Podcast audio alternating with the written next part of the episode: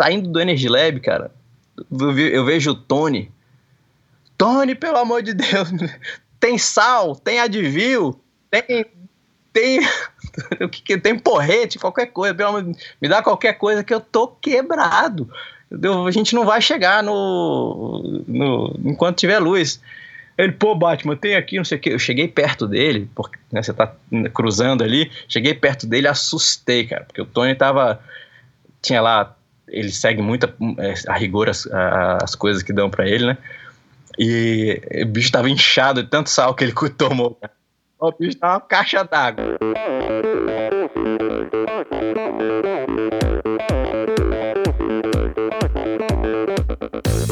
Oi, eu sou a Fernanda Keller. Eu sou João Amoedo. Sou Poliana Kimoto. Aqui é o Murilo Fischer. Aqui quem fala é Ronaldo da Costa. Olá, sou Henrique Avancini.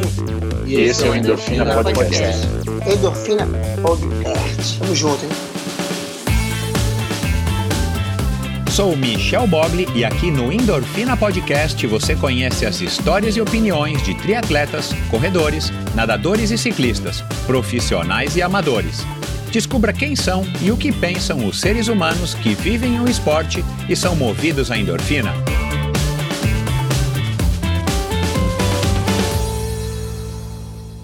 Olá, mais uma vez seja bem-vindo a outro episódio do Endorfina Podcast. Quero começar esse, esse, episódio aqui de hoje falando, é, fazendo aqui um, um, um, uma confissão aí para você. Cara, tem sido um prazer tão grande, mas tão grande conduzir aqui esse projeto, esse episódio, que muitas vezes eu, eu me pego perguntando se, enfim, como é, como é que eu cheguei até aqui. Eu não sei se você percebe isso ao ouvir a condução das minhas conversas e, e, e enfim, se você interage comigo no Instagram, eu mando isso para você e, e para quase todo mundo, ou todo mundo, estou procurando responder todo mundo. É, na medida do possível, muitas vezes eu demoro, mas eu, eu sempre expresso minha gratidão a todo, todos vocês que estão ouvindo e claro, sem a audiência, parece um jargão, né? Mas sem a audiência eu não estaria aqui fazendo esse trabalho. E é pura verdade.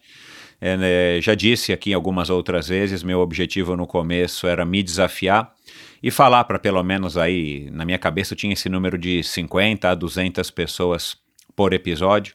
Esse número subiu e subiu gigantescamente mais do que é, essa minha meta inicial. E eu jamais poderia pensar que eu estaria chegando agora no episódio, oficialmente, né, no episódio 136, e ter passado por tudo que eu passei e estar tá vivendo o que eu estou vivendo aí, tendo contato com cada vez mais pessoas interessantes, tendo oportunidade de me relacionar com mais pessoas. Então, quero fazer aqui novamente um agradecimento a todos vocês, todo mundo que está ouvindo aqui agora e que está na outra ponta aí do fone de ouvido.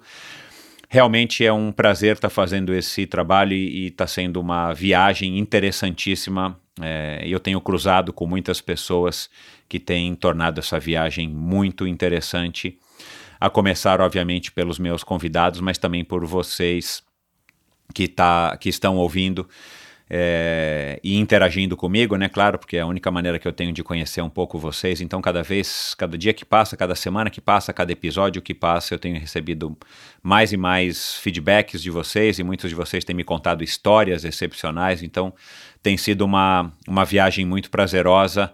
Aonde quer que isso vá me levar, com certeza a viagem já valeu a pena e isso para mim é o que conta. Então é isso, vamos começar com o episódio. Obrigado mais uma vez a todos que estão chegando agora. Obrigado a você que é, é, meu fã. Eu já teve gente que me escreveu que já está maratonando pela segunda vez, acredite se quiser.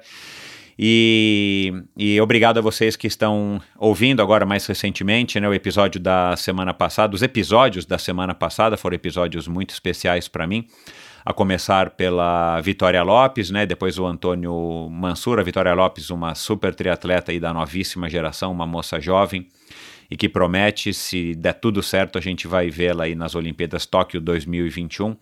É, e nas próximas Olimpíadas, quem sabe Paris 2024, estamos torcendo e uma moça super bacana, super transparente, super sincera, que representa uma nova geração do teatro, um sangue novo, e isso é muito interessante. O Antônio Mansur, meu amigo bom e velho de guerra, que resolveu na semana passada fazer esse desafio de 24 horas pedalando ininterruptamente para arrecadar fundos para o Hospital das Clínicas, é, que eu não sabia, que foi um, um, link aí que a Luciana Haddad fez junto com o Paulo Putinelli da Clínica Care Club, e a, a Luciana trabalha né, no Hospital das Clínicas, num setor lá do Hospital das Clínicas, e eles tiveram essa ideia é, que partiu do Antônio Mansur e acabou gerando aí um resultado especialíssimo. E eu fiz um episódio pouco mais de 24 horas depois, na segunda-feira passada, eu gravei um episódio com, com o Antônio Mansur e soltei na terça-feira um especialíssimo. Então, obrigado a vocês que ouviram e obrigado a vocês que doaram. As doações à altura dessa já se encerraram, mas obrigado a todos vocês que doaram. Foi um, um prazer ter contado essa história, ter levado essa história aqui pela, pelo feedback que eu também tive de vocês. Muitos de vocês não conheciam e se inspiraram ainda mais por essa história aí do Antônio Mansur, principalmente agora é, no desafio, é, pós-desafio, e, e, ouçam o primeiro episódio com Antônio Mansur, de novo esqueci de olhar, mas acho que é o episódio número 14 ou número 16, dá uma olhadinha lá no comecinho do Endorfina, que vocês vão curtir. E o episódio, claro, da quinta-feira com Chris Snook, do Swift, um episódio que eu gravei em janeiro desse ano, dia 14 de janeiro, para ser bem mais preciso, e foi um bate-papo muito legal, onde eu queria conhecer um pouquinho mais, foi a Roberta do Elas no Triathlon que acabou me conectando com o Chris, que foi muito simpático, e a gente agendou esse bate-papo que foi para mim interessantíssimo. Eu não tenho tanta familiaridade com o Swift, mas é, isso não era o importante. O que eu queria entender é, é, como é que esse Swift surgiu, como é que ele conseguiu chegar no nível que chegou. E agora, pós-pandemia, né, ele cresceu absurdamente mais. E quais são os caminhos, o futuro e qual era o plano pro, quais são os planos para o Brasil e tudo mais. Então, obrigado a vocês que ouviram esses episódios. E no episódio de hoje, é, já estou me estendendo muito aqui, né? Desculpa aí pessoal que, que tá achando que minhas introduções são muito longas, mas é, eu tinha que fazer esse agradecimento e, e fazer esse relato para vocês aí sobre essa viagem do Endorfina hoje. E meu episódio de hoje, é, meu convidado de hoje, perdão, foi um convidado que surgiu no meio dessa viagem, que foi um, um, um, um parceiro aí, um, já posso considerar um amigo, né, Vitor?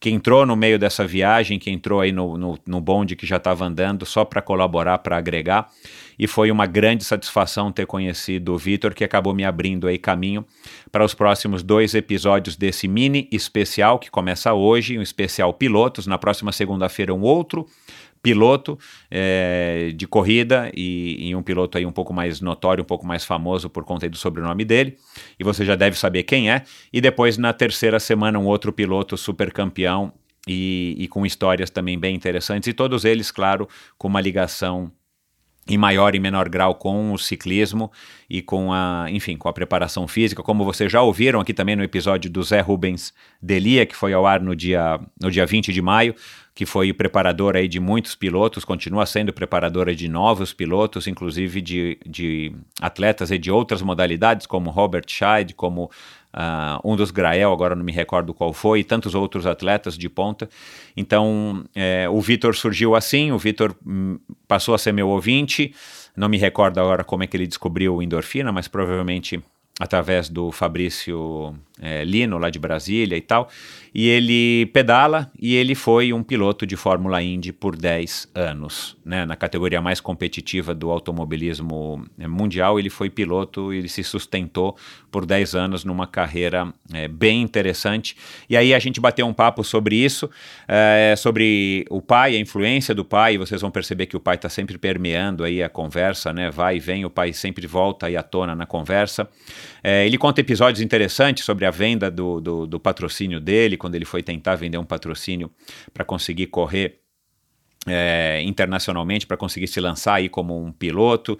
É, ele fala muito sobre os 10 anos onde ele venceu muito pouco ou quase não venceu. É muito interessante a opinião dele, foi por isso também que, que eu resolvi trazê-lo aqui, porque é, ele fez questão de, de explicitar nas nossas trocas aí de conversas, de e-mails e de mensagens que ele tem uma ideia muito interessante a respeito aí dessa pré-aposentadoria, da mudança de, de, de profissão, né, ou da, da passagem né, de atleta profissional para uma outra profissão que vocês aqui vão, vão ouvir. Ele tem umas opiniões muito interessantes e lições muito interessantes que ele, que ele aprendeu ao longo dessa carreira super legal que ele teve. E a gente falou né, dessa, dessa fase de transição, a gente falou sobre Tony Canaan, que já passou por aqui também, a gente falou de Kona 2011, ele participou do Ironman do Havaí, é, similaridades né, do automobilismo e do ciclismo e tantas outras coisas muito interessantes. Tenho certeza que vocês vão gostar desse episódio, mais um episódio muito interessante é, para mim e tenho certeza e espero que seja também interessante para vocês. Então, vamos agora falar rapidamente sobre os nossos patrocinadores, que eu venho de, dizendo aí recentemente. São eles que também me ajudam a manter esse projeto e a estar tá buscando cada vez mais qualidade, não só técnica, mas também cada vez mais qualidade de conteúdo para vocês. A Bovem, muito obrigado a Bovem Energia. A Bovem é uma comercializadora, gestora e geradora de energia. E assim como para os meus convidados, para a Bovem, energia é um assunto muito sério. É uma empresa sólida e confiável, com profissionais experientes e treinados para lhe oferecer agilidade no atendimento, robustez e a competência na condução dos negócios. Aliás, eu tenho uma novidade que eu ainda não posso revelar, mas aguardem. É, em breve vocês vão saber, isso envolve também a Bovem. É, tenho certeza que vocês vão curtir bastante.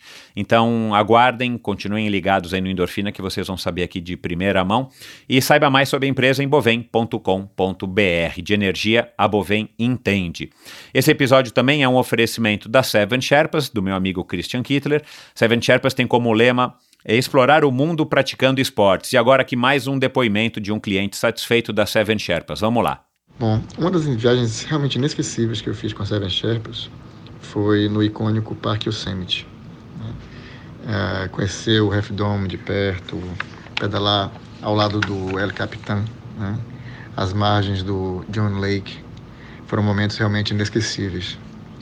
Então, estar em contato com a natureza pedalando, eu acho que realmente não tem preço, né? É muito especial, realmente. Uma outra viagem inesquecível que eu fiz com o Seven Sherpas foi né, na famosa Montezuma Road, né, onde saímos de San, de San Diego e fomos pedalando até Borrego Springs, com direito a uma descida de quase 20k, de arrepiar o coração, a, a alma, enfim. Realmente chegar né, no meio do deserto é, depois né, de pedalar nessa, nessa estrada é, foi realmente um momento inesquecível. Então são viagens que ficam na lembrança, ficam no coração e na memória. Olha aí. É, bom, esse foi o Adriano, como vocês perceberam, né? Um cara super aí satisfeito com o que, com a experiência que ele teve com, a, com o Cris. E, e é isso, na verdade, é, o Adriano conseguiu também resumir bem. A exemplo da Roberta, que já fez outro depoimento aqui. A Seven Sherpas é uma empresa com sede na Califórnia, né? O Christian é de São Paulo, mas acabou se mudando para a Califórnia muito sabiamente, aqui na minha opinião. E ele se especializou em realizar experiências esportivas nos destinos mais top do mundo e roteiros exclusivos desenhados por experts em viagens e esportes. Então ele consegue aliar o melhor do mundo de uma viagem para que a viagem seja super prazerosa, interessante e curiosa, e dessa maneira você consiga através da sua, da sua modalidade, seja o ciclismo, a corrida, o triatlon, você consegue explorar melhor esses lugares e aproveitar a sua viagem ainda mais. Além do calendário de viagens programadas, a Seven Sherpas tem como grande diferencial os day rides em mais de 30 cidades pelo mundo e viagens customizadas para você, sua família, isso é muito importante para incluir a sua família, ou grupo de amigos, que isso aí também é outra opção super legal para quem pode viajar com os amigos para fazer esporte e dar uma relaxada. Então, para saber mais, visite o sevensherpas.com no é, na internet, né, o site, perdão, Seven Sherpas, o 7 é numeral, ou arroba Sherpas no Instagram. Vai lá, passe a segui-los para que vocês possam, possam conhecer entender um pouquinho mais qual é a proposta da Seven Sherpas, que é muito legal, eu recomendo. Então é arroba Seven, né, o 7 numeral, Sherpas no Instagram. Além de ser um oferecimento também da Supacas. Supacas é uma marca de acessórios que você agora já conhece, né, que faz acessórios super legais, super coloridos e de altíssima qualidade para que a sua pedalada se torne ainda mais prazerosa, bacana, é, bonita e confortável. Então, é, você conhece todos os produtos importados pela Ultracicle da Supacas aqui no Brasil. A Ultracicle é representante exclusiva da marca no Brasil, é, através do ultracicle.com br. Então são manoplas, meias, selins, a, a bomba ainda não está à venda, mas eu já estou conversando aqui com o, com o Paulo para que ele traga algumas bombas pelo menos para que vocês possam conhecer e eventualmente comprá-las, porque é um produto muito, muito, muito, muito, muito legal para quem curte um produto de alta qualidade com acabamento espetacular e com uma funcionalidade óbvio é, perfeita. A bomba vale a pena e acessórios, ferramentas, a, o extensor de, de, de válvula, né, para quem usa roda é, de aro alto. Uh, suportes de garrafinhas, manoplas de mountain bike, né? O selinho, eu estou usando aqui um selinho na minha, na, no meu rolo, né? Eu não tenho Swift, eu uso um rolo. Estou usando um selinho muito bacana é, da, da Supacasa, o Escort, que combina com a fita de guidão, que combina com a tampa da caixa de direção no padrão Oil Slick. Enfim, eles têm uma série de acessórios. Dá uma olhada lá no site ultracicle.com.br. E para você, somente para você, essa promoção é exclusiva. É, você tem frete gratuito para compras a partir de 100 reais no site ultracicle.com.br. Então, agora nessa quarentena, você ainda pode se dar o luxo de não sair de casa para ter produtos de altíssima qualidade para deixar sua bicicleta ainda mais legal, para que você tenha mais prazer e mais conforto na hora da pedalada e do seu treino indoor. É basta você digitar a palavra endorfina no cupom de desconto e você automaticamente recebe o produto na sua casa sem gastar nenhum centavo pelo frete. Essa promoção é válida por tempo limitado e somente, obvi obviamente, somente para ouvintes no Brasil. Ainda, quem sabe um dia a gente consiga oferecer essa promoção a nível mundial e mandar para a Alemanha, para o Japão, para a Holanda, para onde quer que você esteja aqui me ouvindo, na Austrália, né? Eu tenho bastante ouvintes na Austrália, por incrível que pareça. Então, essa promoção, por enquanto, é válida somente para você que mora em território brasileiro. Vai lá, ultracicle.com.br, no Instagram SupacasBR. É, e se você quiser também seguir o, o, Instagram da Supacas Internacional, vai lá, Supacas, o Cas no finalzinho é com Z, né? Não é com S, é com Cas o, perdão, com Z, é, o Supacas, vai lá dar uma olhada, Supacas BR, no Instagram. E para terminar, esse episódio é apoiado por uma iniciativa fabulosa do meu amigo, ouvinte e, e parceiro aí de podcast, o Marcelo Cunha, um publicitário e atleta amador que resolveu criar um site de patrocínio coletivo de atletas chamado Mosqueteiros do Esporte, que aliás é um número, é um nome bem legal, né? Um por todos e todos por um. É, foi muito feliz essa é, a escolha desse nome aí que o Marcelo fez para o site dele. Então nada mais é do que você poder apoiar um jovem atleta profissional que está em início de carreira, já é profissional, né? Mas profissionalismo no Brasil, vocês sabem, acompanhando aqui o Endorfina, que muitas vezes não significa que o cara consiga viver disso, o cara ainda mora com os pais. Enfim, o meu começo de carreira foi muito assim, né? Eu era profissional porque é, ganhava dinheiro com isso, mas não conseguia me sustentar. E claro, se houvesse mosqueteiros do esporte naquela época e eu tivesse o apoio e a simpatia de você, ouvinte, que pode apoiar, que tem condições financeiras de apoiar é, com 25 reais ou mais por mês, eu com certeza teria chegado é, mais longe. Se eu não tivesse chegado mais longe, eu teria durado mais, ou talvez eu tinha tido, tivesse tido mais incentivo para performar melhor, porque realmente a vida de atleta profissional aqui, entre aspas, no Brasil não é fácil, ainda mais um jovem atleta. Então vai lá dar uma olhada, Mosqueteiros do Esporte no Instagram, Mosqueteiros do Esporte no Facebook e o site mosqueteirosdoesporte.com.br. Dá uma olhada, veja lá qual é o plantel de atletas que eles têm, por enquanto é só triatlon e judô.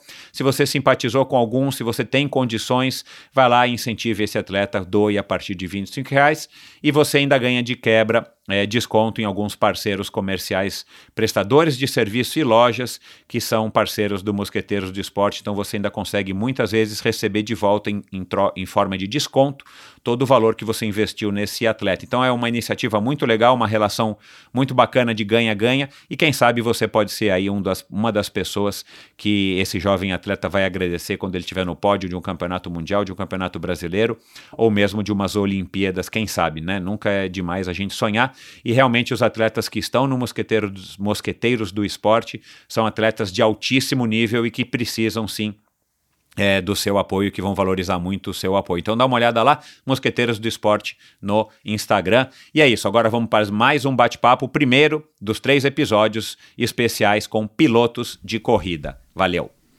Minha conversa hoje é com um cara super inteligente e dono de uma experiência de vida que contraria a idade que consta em seu RG. Sua carreira teve início no kart, modalidade na qual foi tetracampeão brasiliense e campeão brasileiro. Depois foi campeão também da Fórmula Ford inglesa e na Fórmula 3 sul-americana. Correu na Fórmula Indy durante 10 anos e participou de 130 corridas, batendo na trave da famosa Indy 500 em duas ocasiões, 2005 e 2008. Ao se aposentar, encontrou no ciclismo um esporte não apenas para se manter saudável, mas também para manter-se são.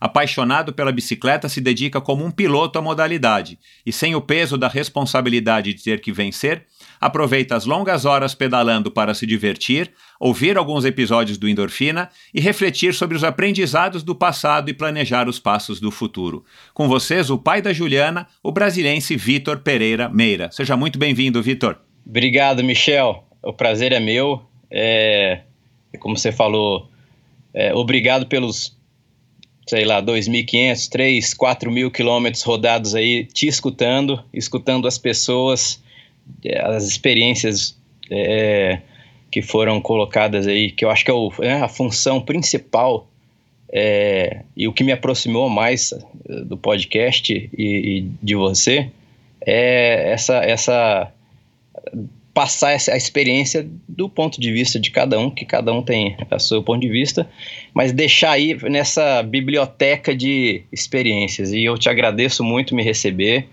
Uh, a gente tem por obrigação, como civilização, passar o que conheceu, né? É assim que as coisas andam, é assim que uh, as principais riquezas antigas era o conhecimento e tem que ser passado mesmo. Eu, é, muitas vezes, Uh, poxa, o que, como é que você vai explicar para uma pessoa o que é andar a 400 por hora em Indianápolis? Não dá, não dá para explicar. Não dá para a pessoa ter essa experiência. Te colocar num carro e você vai andar a 400 e ter a experiência de um de um meio profissional que a gente vai que a gente vai falar muito aqui, mas é, é, se, se a gente que passou não passar essa informação à frente, é, de que serviu tudo, né? Então, eu acho que aqui, aqui serve é, da sua super biblioteca de experiências, serve também um pouco de confessionário. O cara chega lá do lado, Michel, eu pequei. então serve um pouquinho de tudo. É uma excelente oportunidade para todos os atletas, não atletas e gente que tem experiência. A última, uma das últimas que você fez aí é, com o Roberto Azevedo, fantástica. Então, é, parabéns pelo trabalho, mais que tudo. Legal, obrigado. É bacana ouvir você falando isso, porque é, de vez em quando eu me deparo com alguma, alguns ouvintes que eu tenho contato mais próximo, e muita gente fala: Puxa, você podia falar mais, sei lá, do, do treino ou falar mais do, do, do resultado tal, no, no, sentido de performance, no sentido de, sei lá, talvez mais de desempenho, né? É, e de fato, de vez em quando, dependendo do convidado, dependendo de como a conversa anda, a gente cai um pouquinho nessa, nessa, nesse tema.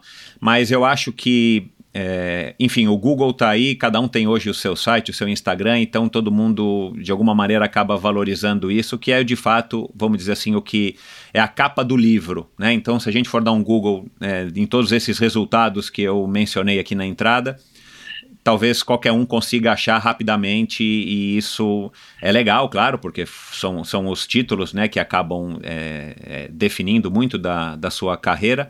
Mas o objetivo aqui meu, e, e por uma curiosidade pessoal, e, e, de fato eu acho que eu acabei acertando, haja visto aí a, a quantidade de, de ouvintes que eu estou tendo a cada episódio, mas a minha curiosidade é saber o que, que fez você chegar aonde você chegou, né? Como é que você pensa para ter conseguido chegar nesse ponto? Quais foram os sacrifícios, as influências e tal? E eu acho que é, existe um, um, um, ditado, eu já ouvi o Abílio falando isso, ou já li isso do Abílio algumas vezes, Abílio Diniz, que conhecimento não é nada se você não passa adiante, né? Então não adianta você ser o cara que sabe tudo sobre um determinado assunto e se você não passa ele adiante, não tem sentido nenhum, de fato, como você acabou de falar, de nada serve. E aqui no Endorfina, de uma maneira é, humilde e muito, e muito, talvez até incipiente ainda, quem sabe um dia a gente consiga aí audiências é, na casa dos, dos 100 mil ou dos milhões, mas é, eu tento trazer isso e extrair isso de cada convidado, principalmente né, ou, ou primariamente para mim, porque eu sou um cara curioso e estou de alguma maneira sugando e aprendendo um pouco de cada um dos convidados que já passou por aqui, mas se eu posso gravar isso e levar isso para uma audiência maior, que sejam 10 pessoas, ou 5 mil pessoas, ou 100 mil pessoas, melhor, porque aí a gente está fazendo um, de fato um serviço pelo menos para a comunidade de interessados em esporte, de interessados em de alguma maneira estarem aprendendo com a experiência dos outros e quem sabe estarem evoluindo e caminhando aí para um, um desenvolvimento pessoal. Mas legal, é, que bom que você reconhece isso e que bom de alguma maneira eu estou é, te ajudando a pedalar tantos quilômetros é. aí em Brasília. É. Agora deixa eu te falar uma coisa, você é religioso? Não, não sou religioso. Eu, eu Espírita? Na, nasci de uma, de uma família religiosa, é, bastante religiosa, principalmente ele sempre é, nos anos 40, 50, 60, as pessoas eram mais, é, acho que mais próximas à, à religião como linha, como religião, como eu vou na igreja no domingo e tal. Eu, eu nasci numa família uh, espiritu, espiritualizada, meu pai sempre muito católico e minha mãe, é, a gente até brinca, um pouco mais inzubinzo ela gosta dos mapas de mapa astral, a questão da energia, então, mas nunca foi me colocado, você vai ter que fazer catequese, ou primeira comunhão, ou você, zero. Então eu acredito, e com o tempo pensando nisso, eu acredito no bem, sabe, é, Michel? Pode ser da religião XYZ ou até do ateu, é, eu acredito no bem.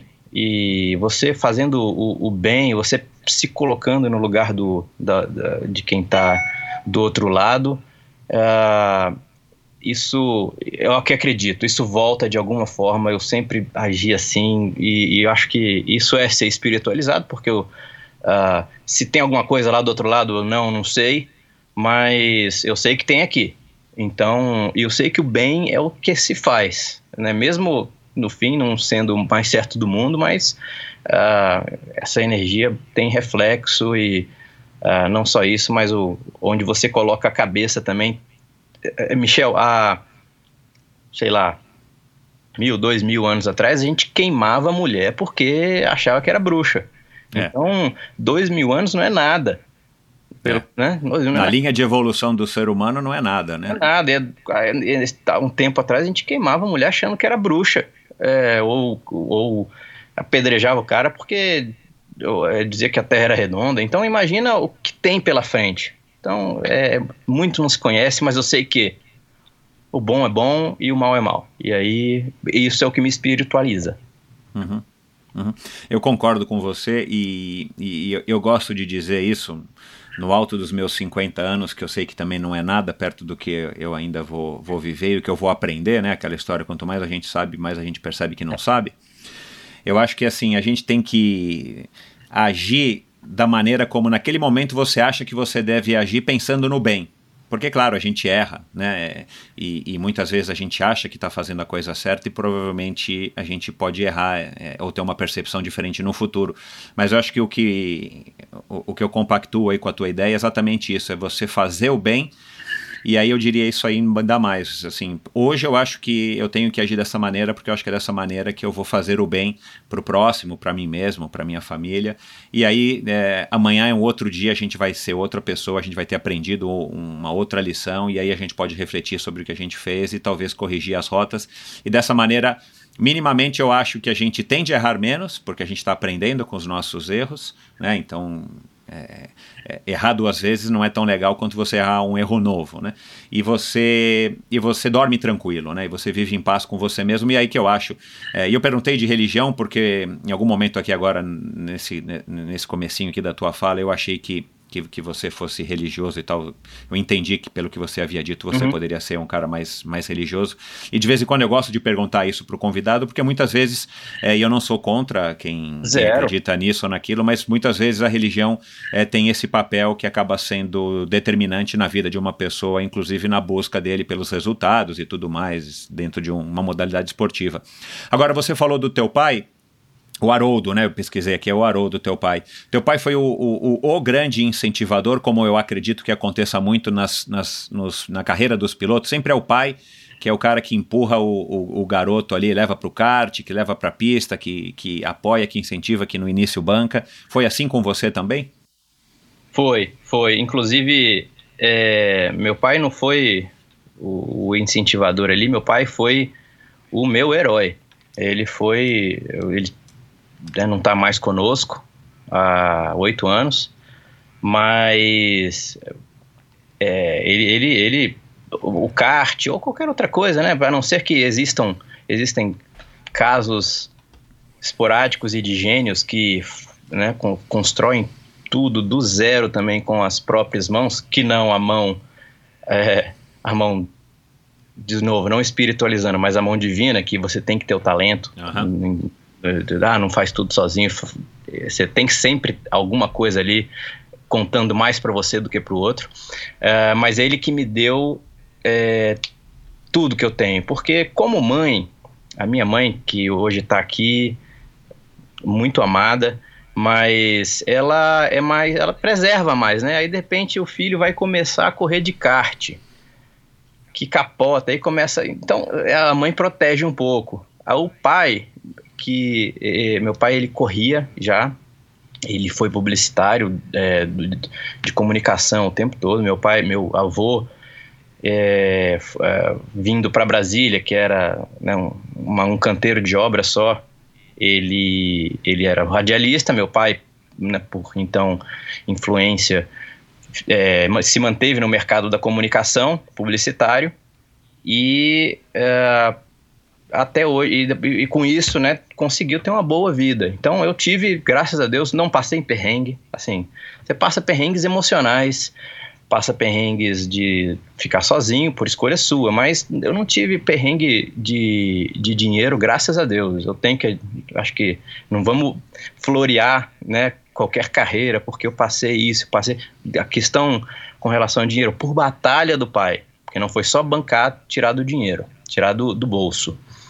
É, mas também tem a busca por patrocínios, que é sempre muito pesado e a gente vai falar disso que é, posteriormente, que eu acho que é um, um, um, fator onde eu mais aprendi.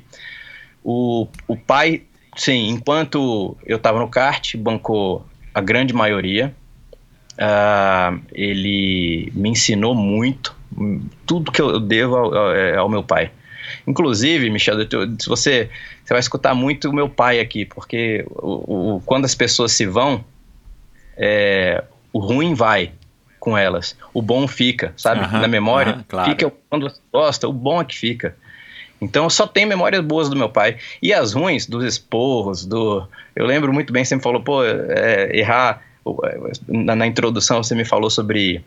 O problema não é errar, é errar duas, três, quatro vezes. Ele chegava no kart, encostava, botava a cabeça dentro do carro, falou: Ó, eu não quero que você vença. Não te obrigo nada aí. Eu nunca vou te obrigar a isso. Mas eu quero que você não erre. É só isso que eu tô te falar. Não erra. Assim, é meio que. Pô, pai, obrigado, mas não ajudou muito, não.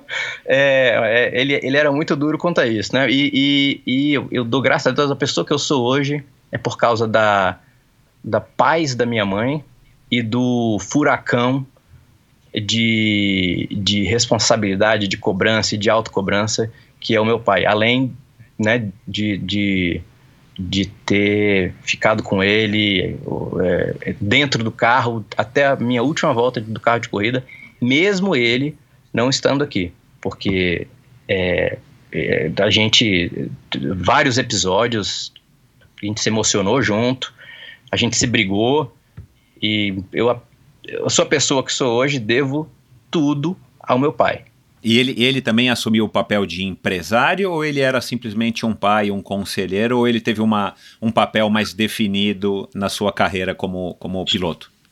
É, eu te falar como é que é, como é que foi a participação dele, porque vai muito de encontro com muita gente aí também.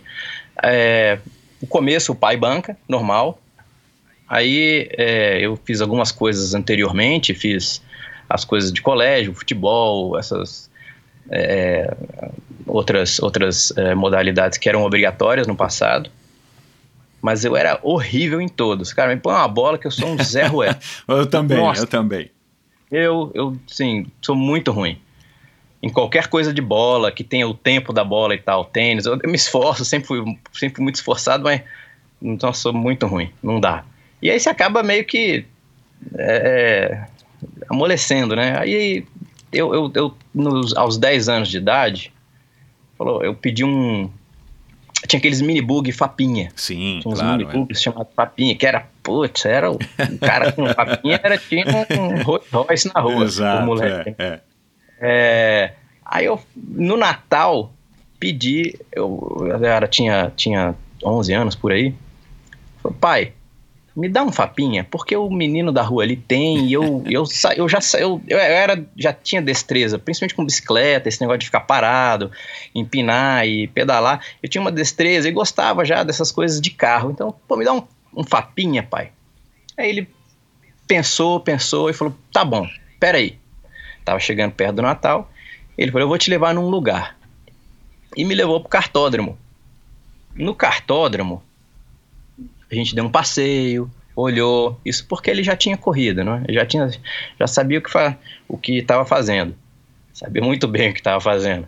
É, e eu, a gente deu uma volta e ele me falou, tá bom, esse aqui é o kart, olha aqui, né, de corrida e tal, é, tem o mesmo motor, o motor aqui é, é, você vai andar mais ou menos igual do Fapinha e tal, mas é o seguinte, esse aqui ele é só para corrida, você só pode andar aqui.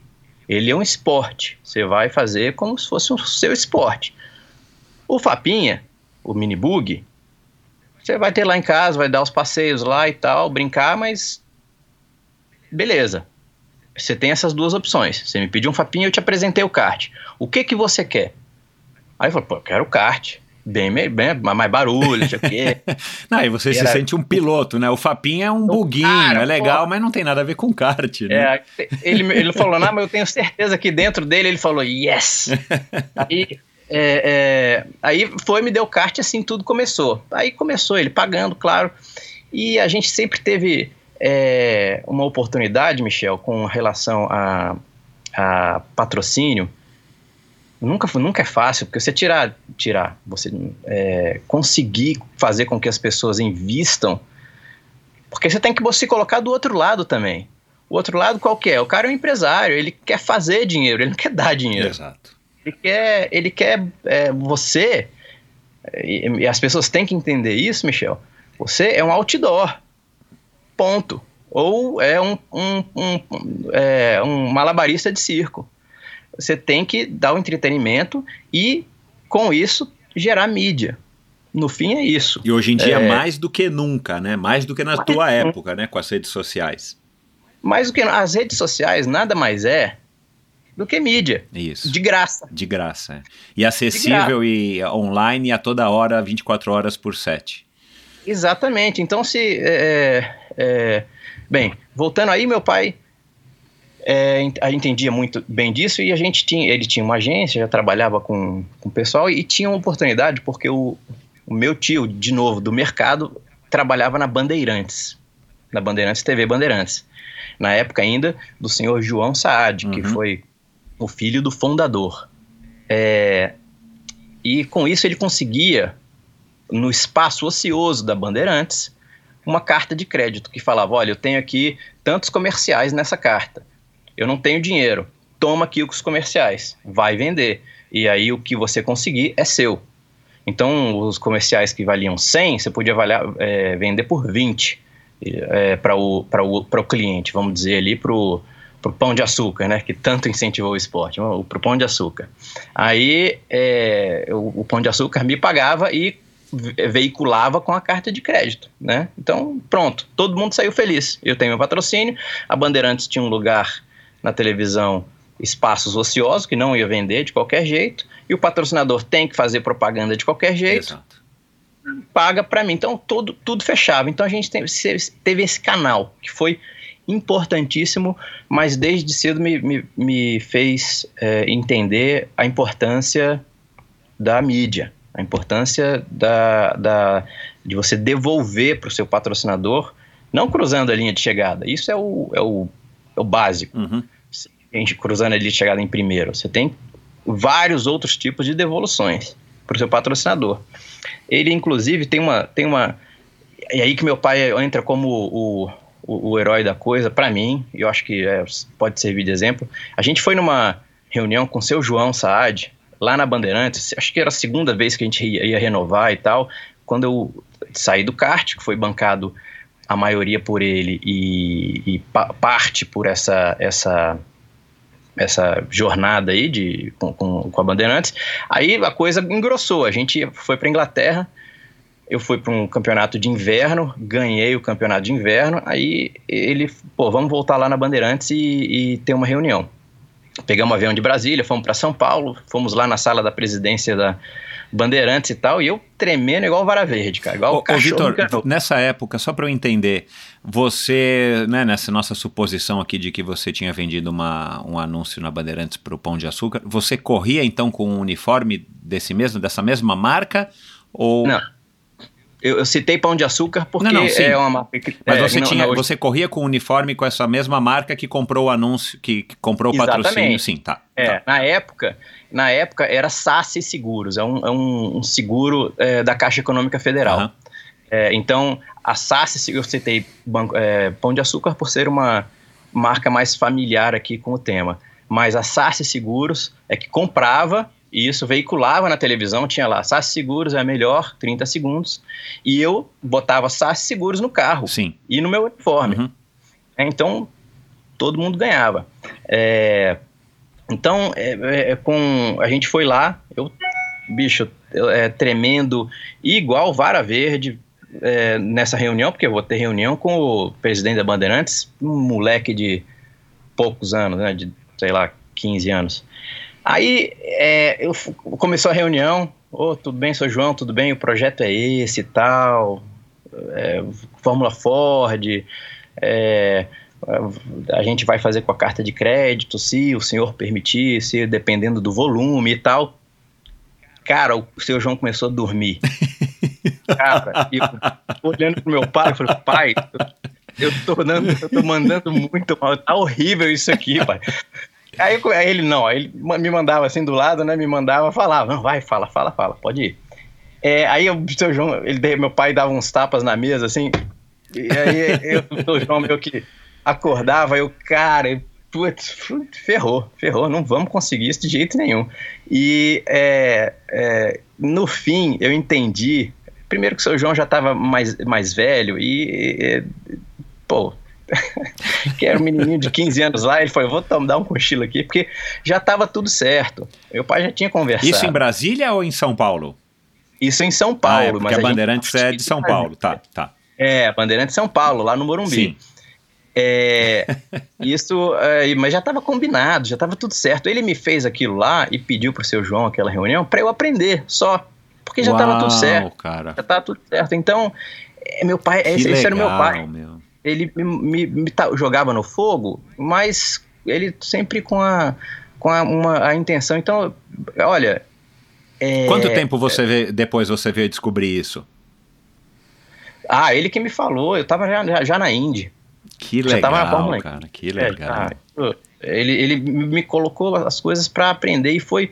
Olha, você vai escutar demais do pai aqui, porque eu não estava sozinho no carro. Não mesmo. Ele estava lá sempre comigo. Sempre, era um, se, não for um sonho maior dele do que meu. Aham.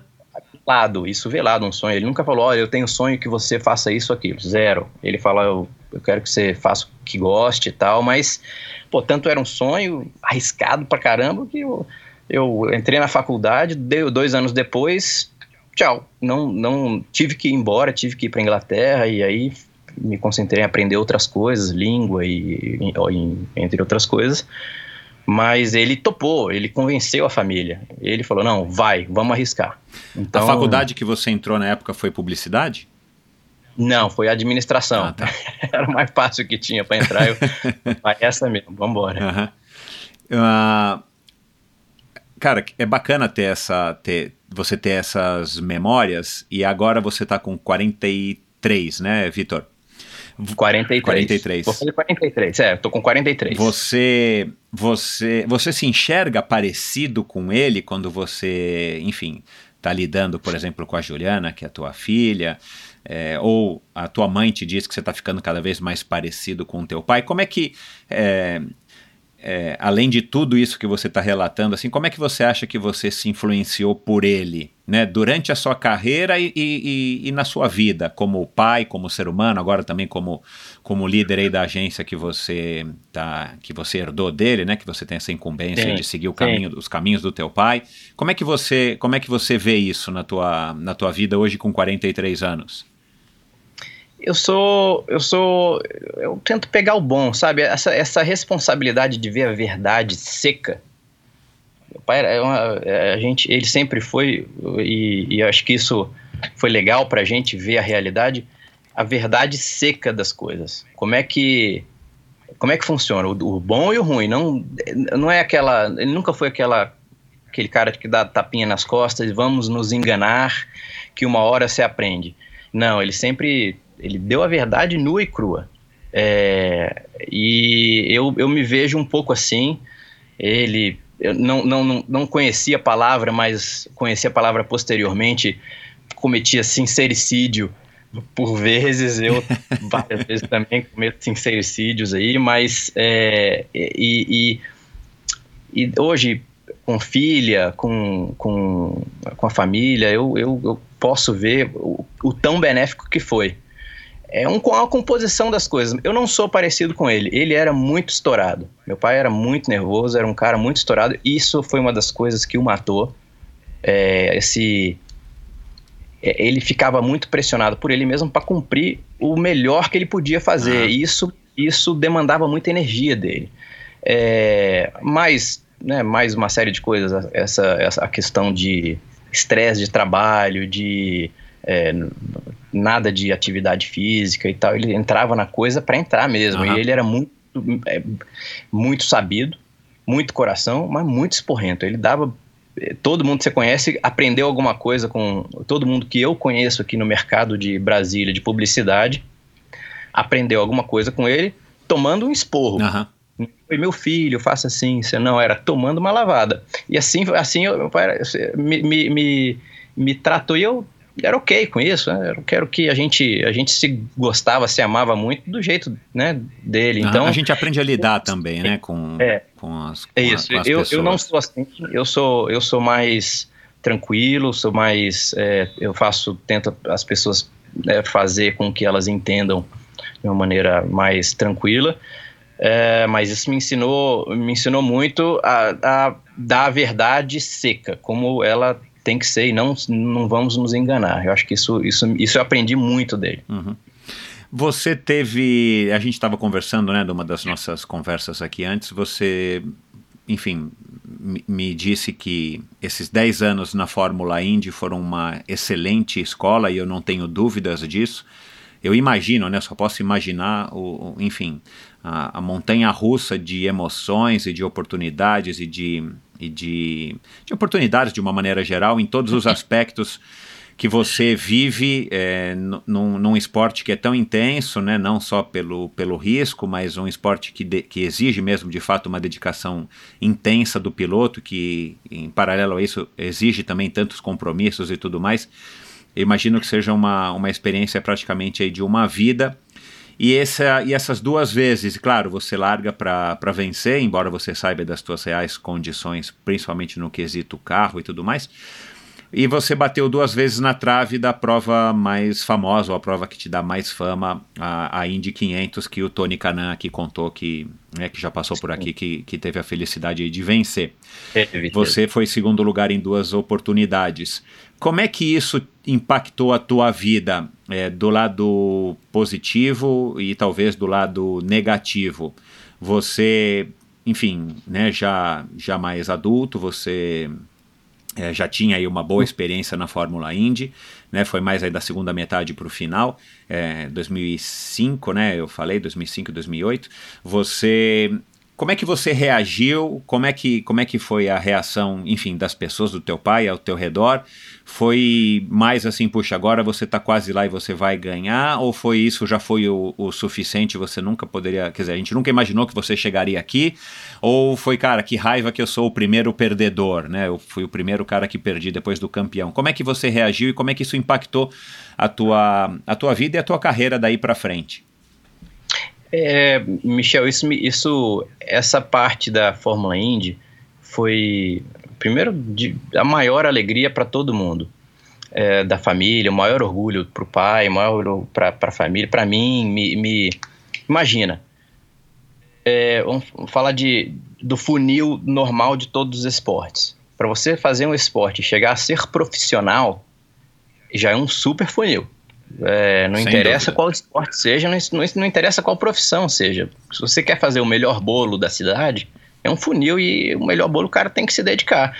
É a mesma coisa no esporte, imagina num nível mundial, num nível de sonho, é, é, ali do outro lado da televisão, ou quem está lá do outro lado é virar a chavinha e ser piloto e, ser, e ficar vivendo é, na boa, que não é. E agora, isso foi a maior felicidade entrar na Fórmula Indy. Agora, essa frustração de não ter ganho, é, eu tô muito, fico muito confortável com ele, porque antes disso você tem que ganhar tudo para chegar lá.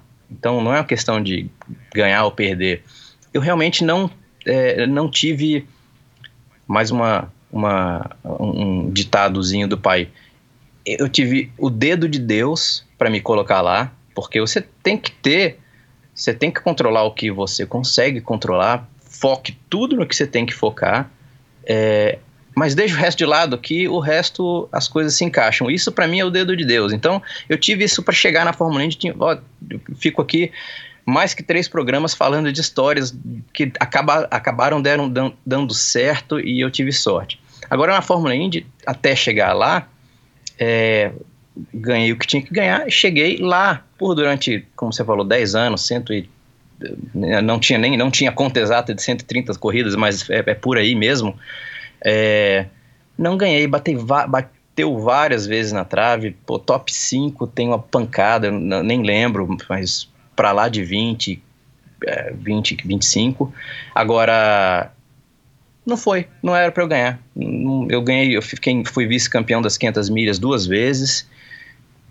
E isso me fez entender, até ao longo da carreira, quando tive que escolher, pô, eu, eu desisto do, do, do, sonho da Fórmula 1, que quando você começa é o sonho da Fórmula, Fórmula 1. 1 é. é as Olimpíadas é, da, do, do, do, esporte a motor, exato. né? Corrida, Fórmula 1. Aí você vai aprendendo, cara, que é, de repente você se depara com certas situações e eu, eu acabei indo para a Fórmula Indy, depois eu conto a história, como é que foi essa decisão, é, e me deixou super feliz porque esse funil, eu de repente me, me, me vi numa posição, pô, eu posso ganhar vida fazendo o que eu amo. E é isso é que eu quero. A Fórmula 1 era utopia, era o sonho do sonho, mas é, eu não conseguia traduzir isso. A tradução do meu sonho era: eu quero viver disso, eu quero ganhar vida com isso. Pô, Fórmula 1 era bom? Ah, seria bom, mas Fórmula 1 é do caralho, vamos lá. É, comecei a, a, a, a né, ganhar meu dinheiro, é uma outra coisa que os americanos são muito bons, não ter vergonha de falar de dinheiro. Parece que às vezes dinheiro aqui é um negócio ruim. Não, não é, dinheiro é bom. Então, é, é, não, ganhei meu dinheiro e esse é o, é o, o funil de ser profissional já é muito grande. E o funil de você conseguir sair do esporte com mais do que você ganhou, mais do que você Sim, colocou, colocou, na verdade, uhum. você colocou tanto e você saiu com mais, pô, já é um outro funil, mas muito mais apertado. E graças a Deus eu consegui fazer isso fazendo o que eu amo. A oportunidade de ganhar não veio, me coloquei várias vezes, muito mais vezes na posição de ganhar do que de, de, de não ganhar, mas isso me deixa confortável, é, me, super confortável, inclusive é, me faz ser menos mimado, sabe? Não, não, não falando que é, é quem, quem é, quem tá lá e ganha não deixa de aprender, todo mundo aprende, mas você ter um microfone, cara, quase que toda corrida ali da, do meu quinto ano para frente, porque, porque tantas vezes eu bati na trave, que a pergunta natural de repórteres e de outras é, pessoas é, pô, é, quando é que você vai ganhar? A própria Honda, a Honda que é, é, é é quem a fábrica com, que eu mais devo, que pagava o meu salário, que é, me acolheu. Ela, ela, ela, e aí, vai ser você agora, Vitor? E aí, porra, quase, você tá muito bem aqui, seguia muito bem lá, como é que a gente vai pode melhorar? Então, essa pergunta é, incomodava na época, mas eu acabei acostumando porque eu encontrei um conforto em falar, cara, isso que eu amo.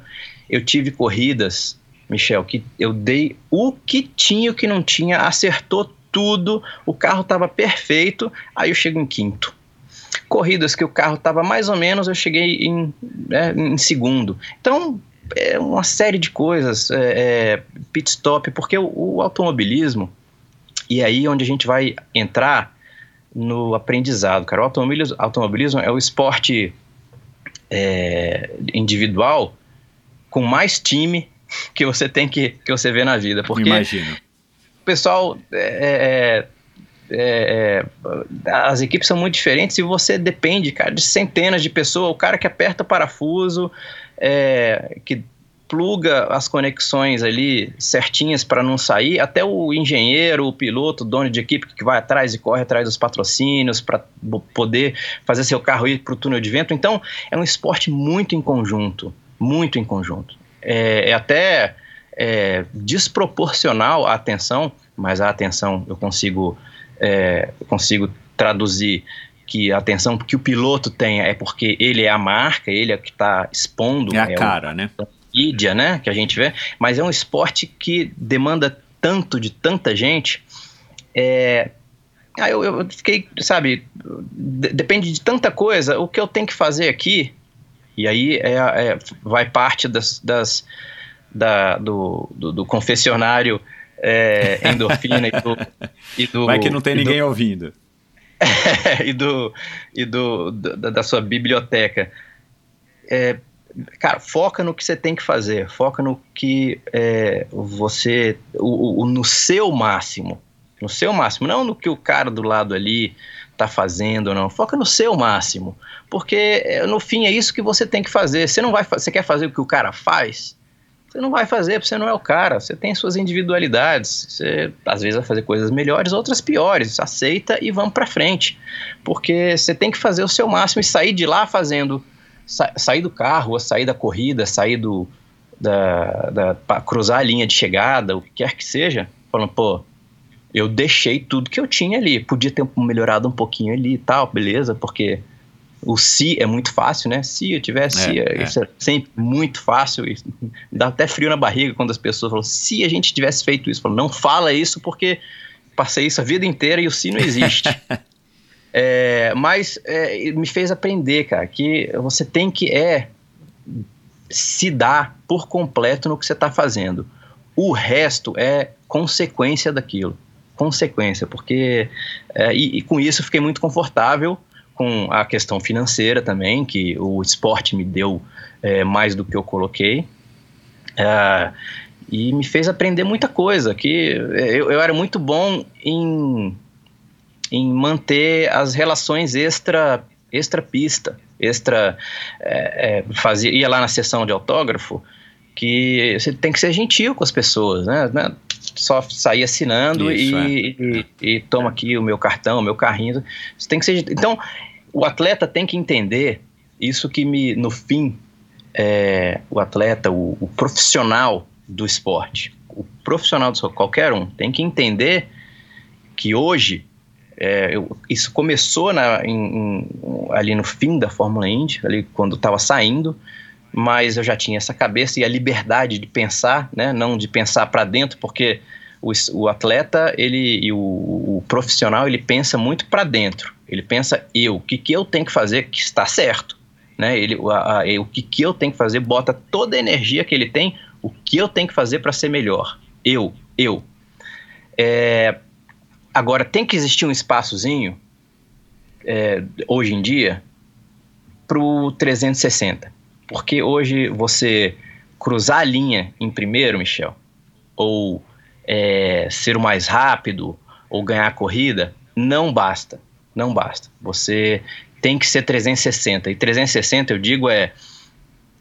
Você tem que respeitar o contrato que lhe, que, que, que lhe coloque. Você tem que sair da casinha de é, eu vou fazer apenas o que me mandarem. Por exemplo, é, poxa, eu vou dar aqui, posso estar falando besteira, mas em uma corrida que vai ter em Belém, nunca fui a Belém, mas em Belém de triatlon, organizada ali pela loja de tênis.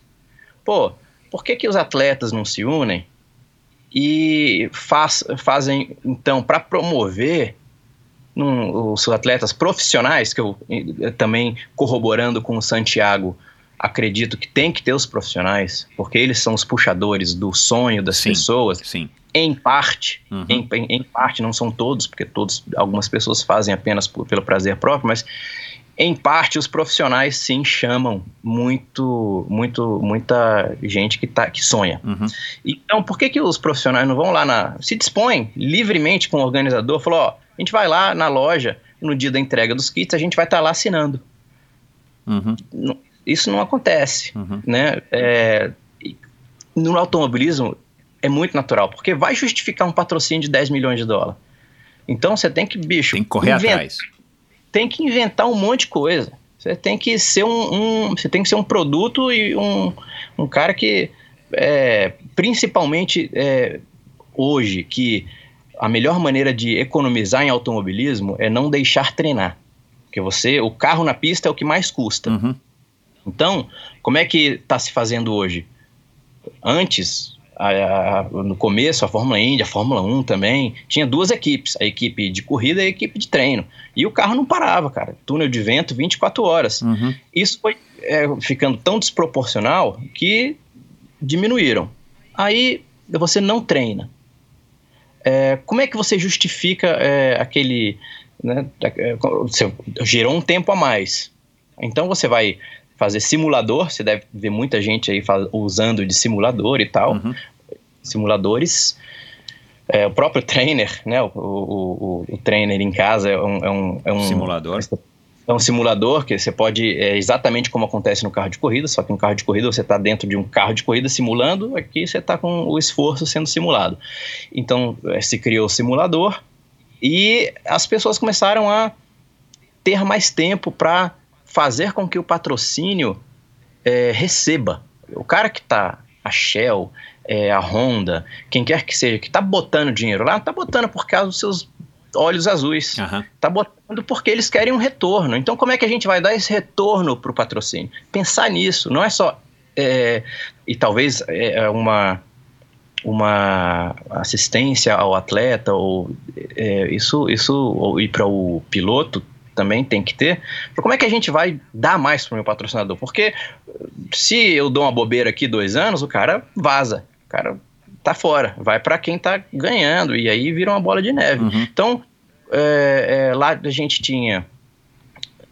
E, e, de novo, eu fiquei. Por que, que eu tô explicando tudo isso, né? Porque eu fiquei. Eu entendi isso cedo, porque eu falei, caramba, depois de seis anos aqui, eu não tô ganhando, eu, eu vou me ferrar.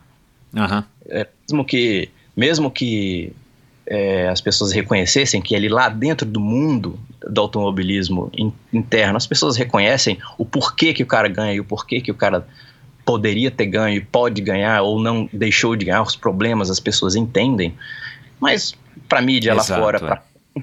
para o presidente do que assina o cheque, não entende. Então eu percebi, falei, cara, eu vou me ferrar e então eu já tinha esse trato mais tranquilo, falei, eu tenho que eu tenho que agregar ao meu valor. Você vai num restaurante comer batata frita, que é igual é, com uma parede na sua frente, ou com um mar, ou com outro, mas a batata frita é a mesma, então tem que agregar. Aí comecei a pensar, falei, pô, eu tenho que é, me dispor mais do que apenas o que está no contrato. O contrato dizia lá, você tem que ter 20 aparições na fábrica da Honda por ano. Estou colocando Honda aqui porque foi o mais longevo patrocínio. Uhum. É, e, e, pô, tá bom, vamos lá. Aí eu, em vez de 20, fazia. Poxa, olha, eu tô aqui esse fim de semana sem fazer, sem fazer nada. Tem alguma coisa, algum evento da Honda, algum carro sendo lançado, tem alguma é, concessionária aqui perto que eu possa ir lá visitar porque chegou um carro novo. Então você começa a se disponibilizar, aí você cria esse, esse valor agregado, Uhum, né? uhum. E, e Que também e- nada não deixa de ser também relacionamento, né, Vitor? Não é só também o fato de você estar dando exposição, mas a- as pessoas vão, vão se ligando na tua personalidade, falando, pô, esse cara é um cara bacana, e você vai criando esses vínculos, esses relacionamentos que com certeza para tudo na vida são fundamentais. São fundamentais é, é, e, e- e- perduram, porque as pessoas estão aí. Eu vou te falar uma coisa. Aí. É, é até engraçado que em entrevistas mesmo, entrevistas eu não sei hoje por causa do tempo, né? Mas é, eu dava entrevistas muito melhor em inglês do que em português. É, porque passou ali, eu falei, bicho, eu vou é, fazer um media training pesado aqui. Eu vou fazer um media training. Eu vou aprender sobre, até por causa da questão da família também, eu vou me aprofundar em marketing aqui para para ver o que eu posso fazer. Então, eu, eu pergunto, Michel, eu deixar uma pergunta aí. Com, né, fulano treina 10 horas por dia, treina 40 horas, 48 horas por dia, o cara treina. É, é, volume tá. Quantos desses atletas que se dedicam tanto fizeram ali, tiram uma hora, duas horas da semana para fazer um media training? Pois é. Quantos deles Pois fazem? é. E, e, e no automobilismo isso é quase obrigatório. Né? Você tem que fazer o media training, você tem que saber falar, você tem que saber é, o que é importante do outro lado. É, se você tá lá, põe uma, uma, uma- um, um nome, um, um patrocinador no peito, no carro, no tênis, onde for, é, e espera com que só a vitória ou cruzar a linha seja o bastante, na minha opinião, isso é, você tem um- uma, um- uma série de opiniões, né? A minha opinião é que você está errado. Aquilo sim é o, é o que você tem que fazer, é o É básico. o básico, mas é. Aquilo lá tá no. muito mais- Enfim, é. tem muito mais atrás disso. Muito mais. Eu, sabe, a Vinhal faz isso muito, faz isso muito, bem. Muito bem. É, você tem que saber é, falar. uh, E, e também, Michel, é, cê- cê, é, os atletas, uma hora ou outra, passam isso. Primeiro, eu acho, eu acho que tem que fazer um media training. Um media training, não. Um marketing training, vamos colocar assim, para entender o que, que é. É, é, é, é, ou, não- ou não, ou aceita o que a linha de chegada te dá. Aí também, mas também não reclama. É, sabe o que, né? que eu acho, Vitor? Eu quero depois voltar e, e, e fazer uma pergunta, mas só para dar sequência no que você está falando. O que, que eu acho? é, e pensando aqui agora no que você está falando, eu, eu nunca tinha, talvez, enfim, é, parado para pensar dessa maneira. Mas talvez é, uma das coisas. Primeiro, que nós estamos no Brasil e todo o contexto de exposição dos atletas aí dos esportes que a gente aborda aqui no, no Endorfina, os esportes de endurance, são esportes é, secundários, terciários, enfim, quaternários, dentro da, da- das prioridades das, das grandes mídias. Mas o que a gente, o que eu acho que talvez te- esteja acontecendo no Brasil é que a gente ainda está muito atrasado e está demorando para evoluir, justamente porque a Rede Globo não bate na porta do Igor Amorelli ou do, do Solonei ou da, sei lá, não, não bate na porta desses caras duas vezes por semana é, para fazer uma entrevista ou para pegar um depoimento. Então, assim, as pessoas não têm é, esse, não têm, vamos dizer assim, essa tanta necessidade. Aí surgiu as redes, so- surgiram as redes sociais onde você mesmo pode se vender. Eu não preciso mais que a Rede Globo me ligue, eu não preciso mais que a Folha de São Paulo, que o Correio Brasiliense venha atrás de mim.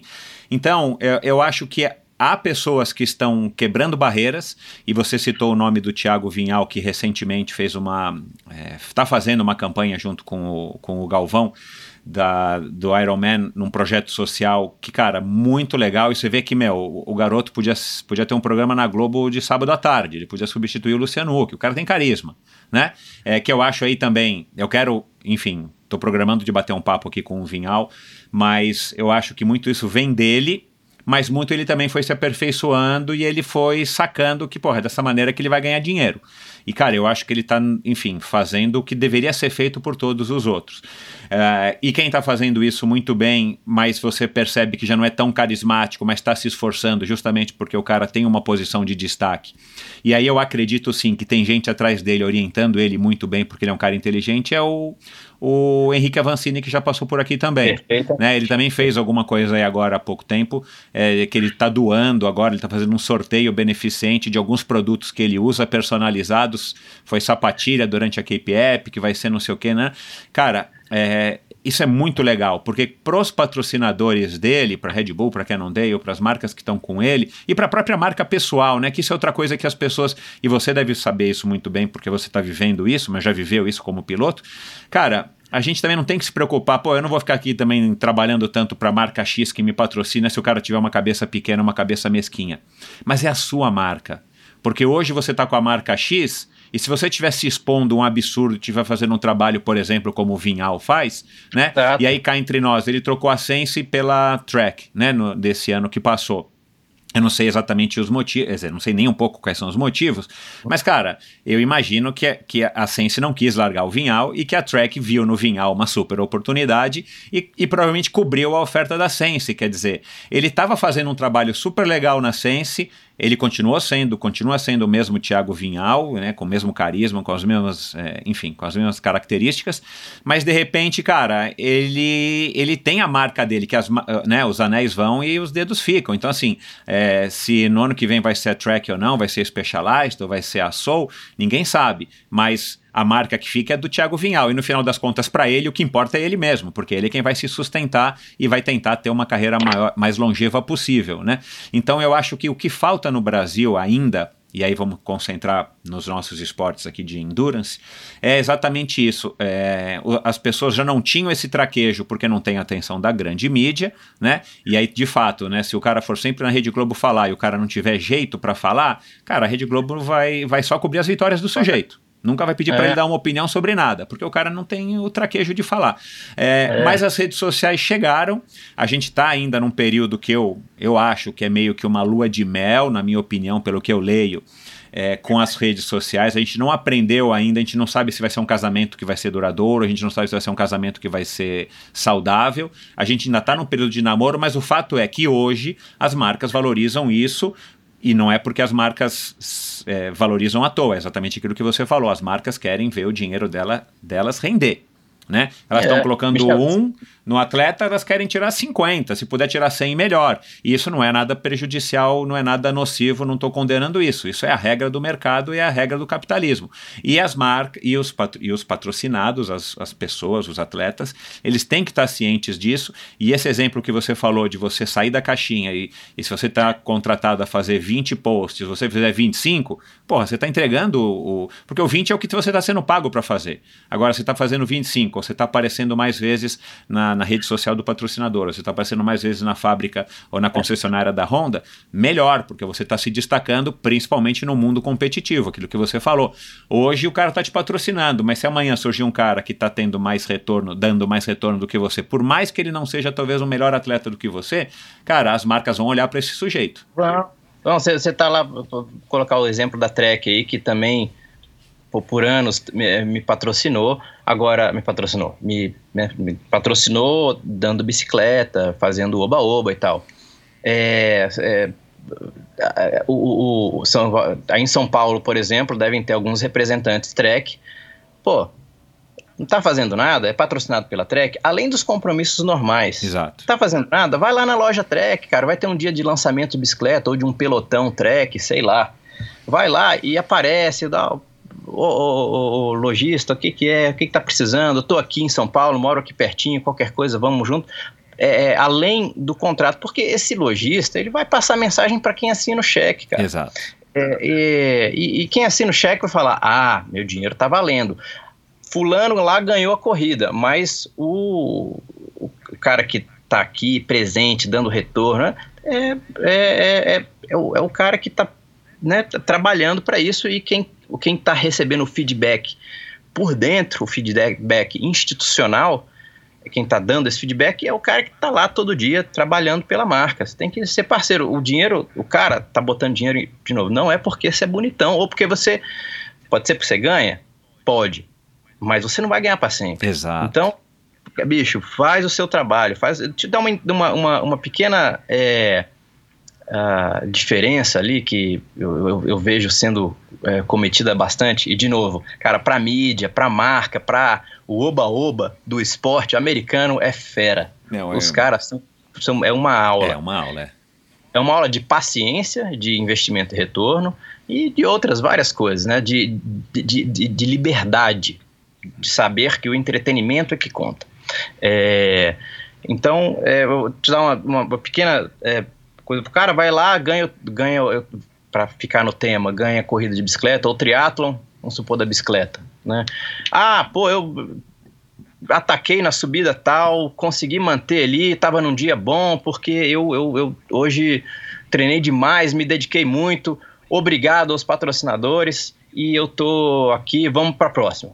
Isso é um jeito de entrevista. Agora, porra, se nessa mesma entrevista o cara fala, olha, putz, tava, tava, né, realmente estava muito bem. E com... Agora, quando eu ataquei, bicho, a minha track tava. Parecia que tinha um motor. A minha track tava andando pra caramba. Essa nova Speed Concept que os caras lançaram tá boa. Então, pô, não sei porquê, eu me senti uma moto. E no fim, pô, deu tudo certo. Eu logo depois estou aqui com, né, com o meu probiótica, que eu tenho que me recuperar, porque a próxima tá vindo aí. Então, é, eu tô, vou me cuidar, tem muito o que fazer aí com, é, né, com, com o patrocinador X, eu vou estar no evento tal, mas vamos lá, para a próxima e agradeço aos meus patrocinadores. Olha a diferença, Total, né? pô. Principalmente na mentalidade brasileira da televisão hoje, que é, eu, eu- eu acho horrível. Trabalhando com isso, eu acho horrível de quando o cara tá com o boné, por vezes, focar só no olhinho do cara e na boca. Nem a Cara, camisa é mostra. bizarro, é A bizarro, Red Bull cara. patrocina um time de futebol e equipes de Fórmula 1, os caras não, não, não tem, assim, a, a RBR. Porra, o, o, o- time é, da bebida energética. Caramba, Não, é que bizarro, coisa cara, é bizarra. Eu bizarro. acho horrível É. isso. Então, mas esse é o, que- é o que nós temos de almoço. Então, dentro disso, quando você.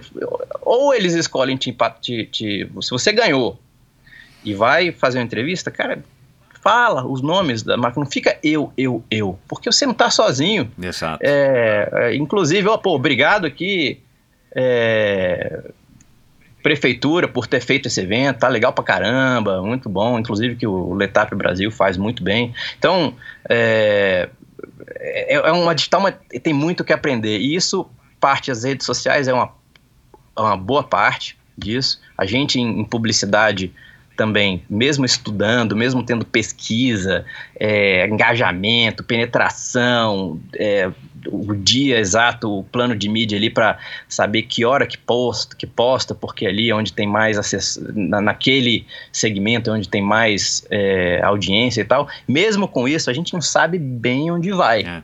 É muito coisa, sabe? recente ainda, né? Muito recente. É, O que se sabe é que os cuidados, né? Que também, você tendo a liberdade, você tem as responsabilidades. É, internet, redes sociais, hoje é a conversa de bar pública, mundial. Exato. E é verdade, porque você fala mal, fulano, porque até na mesa de bar você troca, Michel, pô, é, você lembra do cara lá? Falou pô, tudo, cara. que merda que ele fez, que, que, que coisa. Aí, no bar, beleza, o cara esquece, não fala, não sei o quê. Nas redes sociais, bicho, que ele virou público. Exato. Então, é conversa de bar pública. É. E você tem que tomar esse cuidado também, porque aquilo fica. Exato. Agora, o que, eu ia te perguntar, nesse, ne- nesse período aí, depois do, do vai, da segunda metade do, da tua carreira aí, nos últimos cinco anos, quatro anos da tua carreira na Fórmula Indy, que você começou a realizar que, enfim, que você não estava vencendo e, e por aí você precisava, então, correr ainda mais, é, literalmente e, e figuradamente, você você demorou muito. Como é que você aprendeu isso? Foi paulatinamente à medida que você foi que, que as provas foram passando e você ia batendo na trave, chegando em quinto, chegando em quarto e tudo mais. É, você fez, sei lá, terapia ou foi alguém é, ainda o teu pai que, que foi te, te, te fazendo enxergar? Doeu muito a hora que você um dia, que eu imagino que deva ter acontecido um dia que você estava, sei lá, fazendo não sei o que, ou deitado na cama, ou chega, chegou para Adriana e falou: Meu, é melhor eu começar a pensar em uma outra estratégia, num plano B, porque as, vi- as vitórias não estão vindo. Isso doeu, isso foi. Claro que não é a coisa que a gente quer. Se você larga numa corrida, você larga para ganhar. Mas, mas ao mesmo tempo, você já tinha uma maturidade suficiente, já tinha experiência suficiente. E tem uma hora, cara, que a gente tem que assumir que assim, cara, é assim e ponto. Né? Mas nesse momento, é, doeu, como é que você reagiu e como é que você é, é, superou, como é que você assimilou isso? Precisou da ajuda de alguém, fez terapia, como eu disse, sei lá. Então, então, então vamos lá pro confessionário. É, é, Boa. eu- cara, eu- 2006, 2000, 2004, 2005 foram anos de muita construção, que eu bati na trave várias vezes, né, andei muito bem. É, é, 2000 e, é, dois, foi 2000 e... Desculpa, 2004 e 2005, é. É, aí, chegou em 2006, cara, eu entrei em uma equipe que me pagou muito bem, a equipe Panther era super boa, mas tinha perdido um grande patrocinador.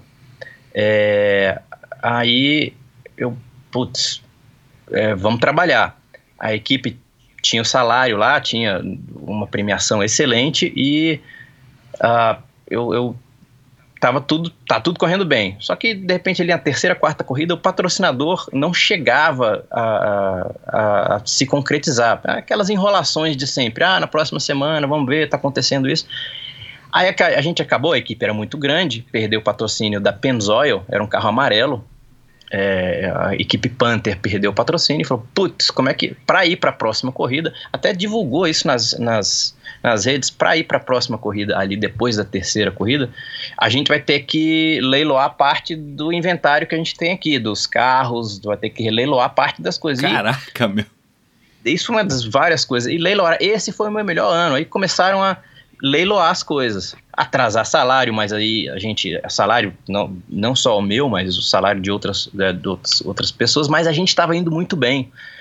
É, acabou que no fim do ano a gente fechou o patrocínio com a, com a Delphi e para 2007, né? Então esse ano a gente, pô, foi, foi uma história super legal. A gente, a gente vendia, literalmente, vendia o, o, o almoço para pagar a janta. É, vendia os carros, vendia ferramenta para pagar a corrida seguinte. Exatamente assim. Foi muito de, assim, agora olhando foi uma aventura danada e que deu certo. A gente conseguiu fechar o patrocínio da Delphi para o ano seguinte, que foi 2007.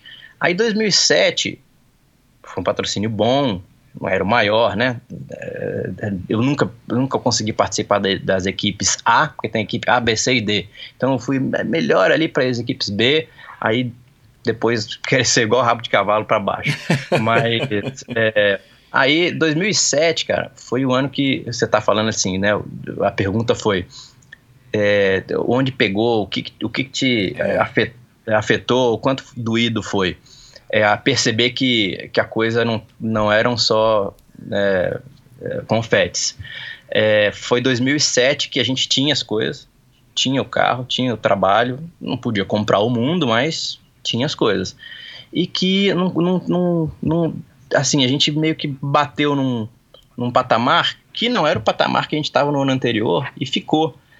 Eu lembro que foi. Eu, eu sou meio careca hoje. E foi eu mais perdi cabelo. Cara. Eu olhava pro, eu olhava pro travesseiro, tava já com a minha mulher, minha amada mulher Adriana.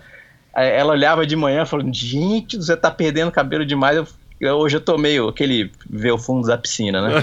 Aí é, foi o ano que mais percebi. Aí depois disso veio 2008, que foi um, um ano com altos e baixos. Uma das vezes que eu fiquei em segundo nas 500 milhas é, foi em 2008, com altos e baixos, mas foi em 2008, no fim do ano, que eu já estava ali há. Cara, eu estava ali há sete anos na Fórmula Indy.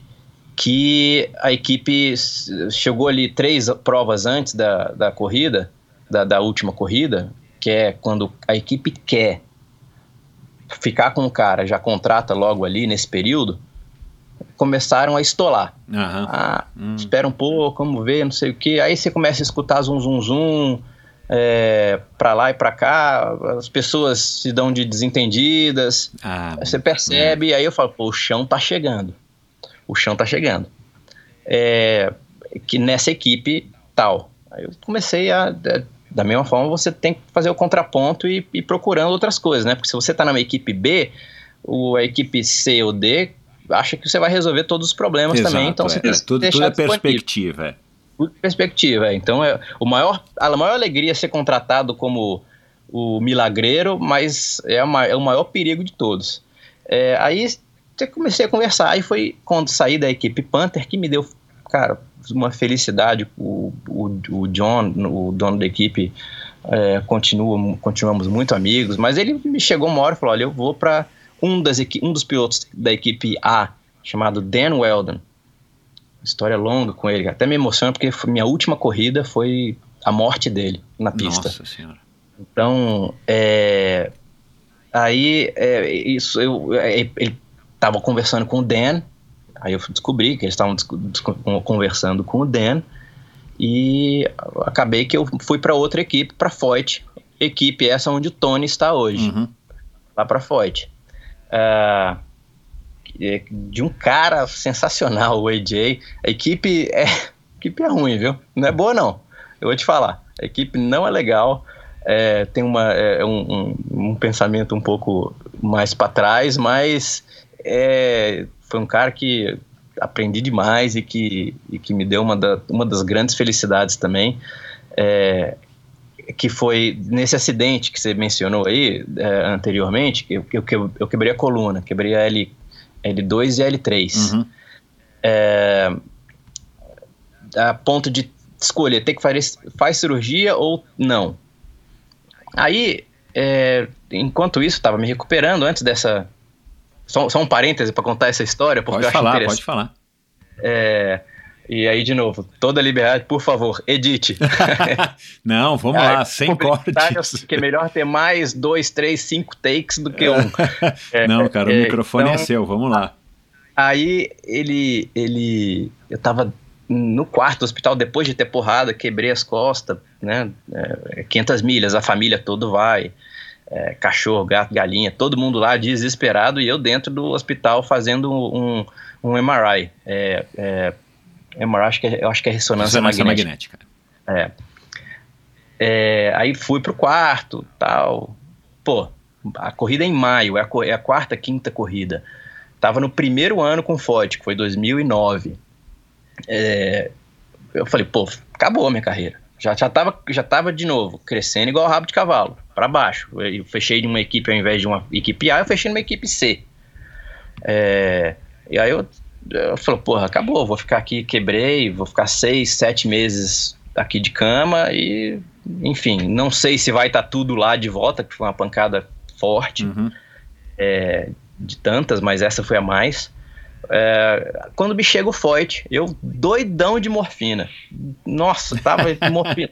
Tinha um botãozinho vermelho que a enfermeira falava: ó, quando você estiver com dor, aperta aqui que a gente dá o, o, entre aspas, medicamento. Era uma morfi, um morfinoide lá, bom pra caramba. É, aí, pá, botãozinho é, vermelho o tempo todo e chega o Foyt. E eu, assim, com, tava, tava, tava drogado, né? Mas é, é, não tava com aquele, pô, minha carreira acabou, aquele, aquele down. Aí ele falou, ó, é, kid, é, garoto, re, é, se recupere. Eu já tive nessa cama. Ele é um, foi um, ele é um, ele é uma história. O cara fez história nos Estados Unidos que depois você, as pessoas aí dão um Google AJ Foyt, vai ver o, quem, quem é a, a peça. Uhum. É, ganhou Le Mans, ganhou Daytona, ganhou Indianápolis, ganhou Cambal. É, kid, se recupere. Você tem seu carro garantido quando você tiver com, com os pés no chão.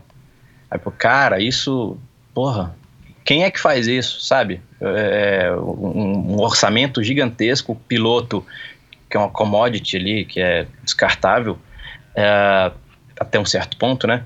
É, como, como profissão descartável, com todo respeito. É, os caras vêm, depois de ter acontecido, não sabe ainda qual é o resultado do, do da ressonância, se vai. vai falou, amigo, você tá garantido quando você voltar. Pô, isso foi uma das coisas que, mesmo depois ele tendo que me demitir, Uhum. ali, depois ele tendo que me demitir, porra, isso fica, isso fica muito. É, é, agora, agora é um, foi uma alegria, foi uma alegria tremenda. Ah, então, muitas coisas ficaram de bom, Uhum. sabe? Muitas coisas ficaram de bom da Fórmula Indy. Uhum. Então, eu não tenho arrependimento zero. Eu vi aqui na internet, é, ele tem 85 anos hoje, né? E ele foi o único cara que ganhou quatro vezes a Indy 500, entre todos os outros mil títulos aqui dele, né? Com certeza é um, é um avô que todo piloto queria ter, né?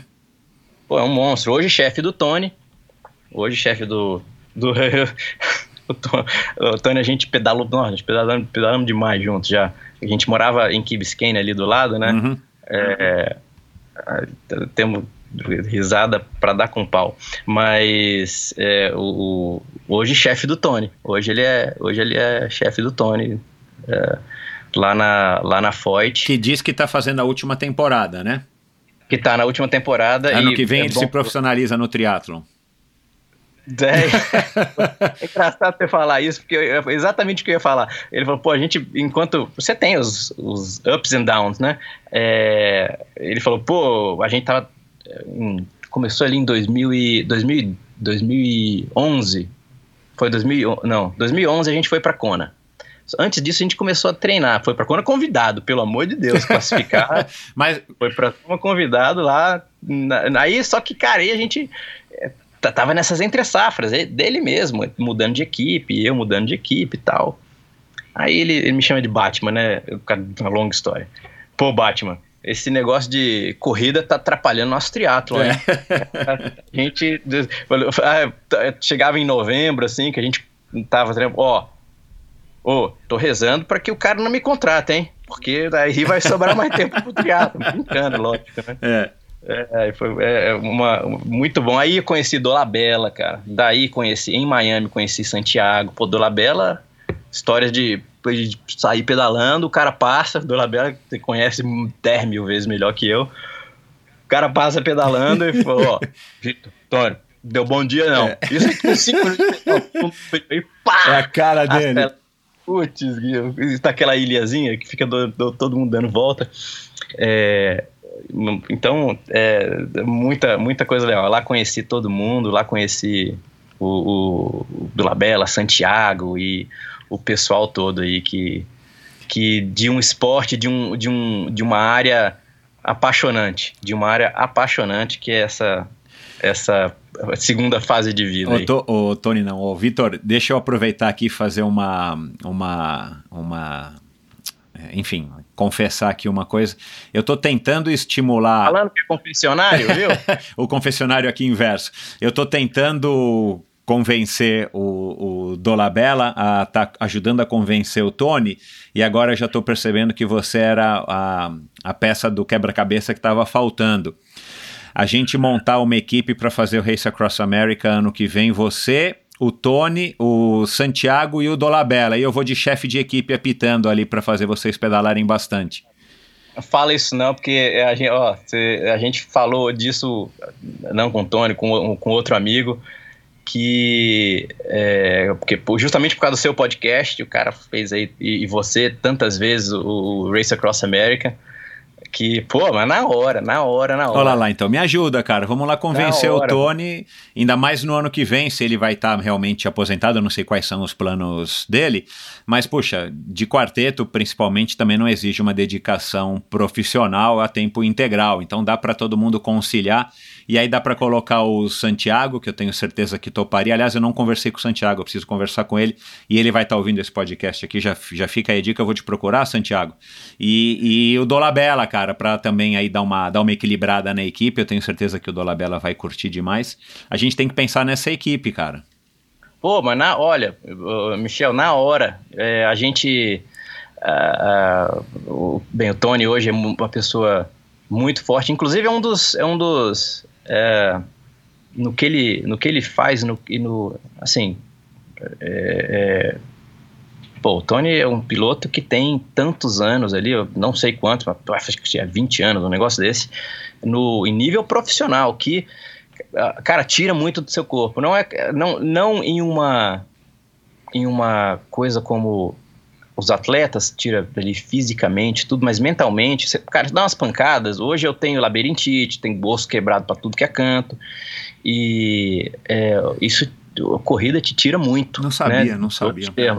É, e o Tony, é, eu, até ano passado, eu, até ano passado, tá? É, eu falava, pô, aqui o cara só vai parar é, é igual o Highlander, cara, só se cortar a cabeça do Tony.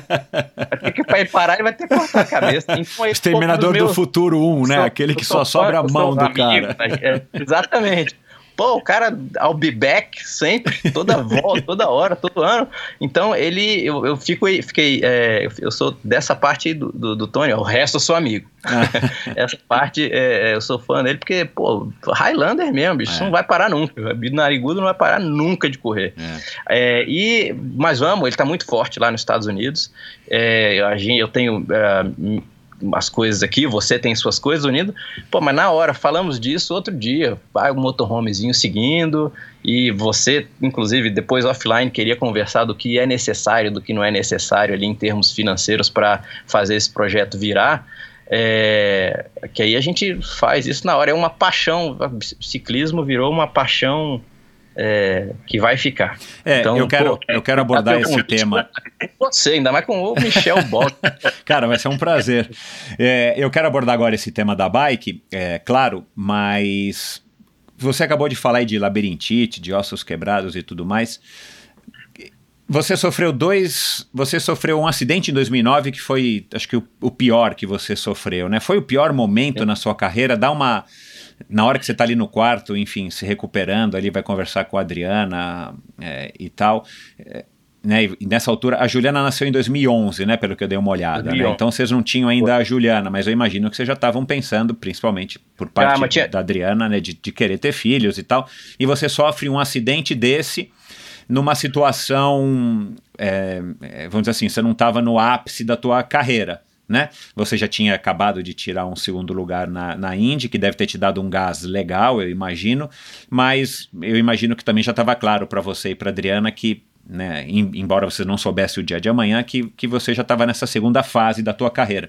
É, eu imagino que te coloca tudo em perspectiva, inclusive o aspecto é, conjugal, né, o aspecto emocional de você estar tá ali com a Adriana, a Adriana não quer ficar viúva, óbvio, vocês não tinham uma filha ainda, e, e ao mesmo tempo você precisa pensar na, na grana, na tua carreira, nos patrocinadores, é, na tua própria realização, né, nas, no, nos teus próprios objetivos como, como indivíduo.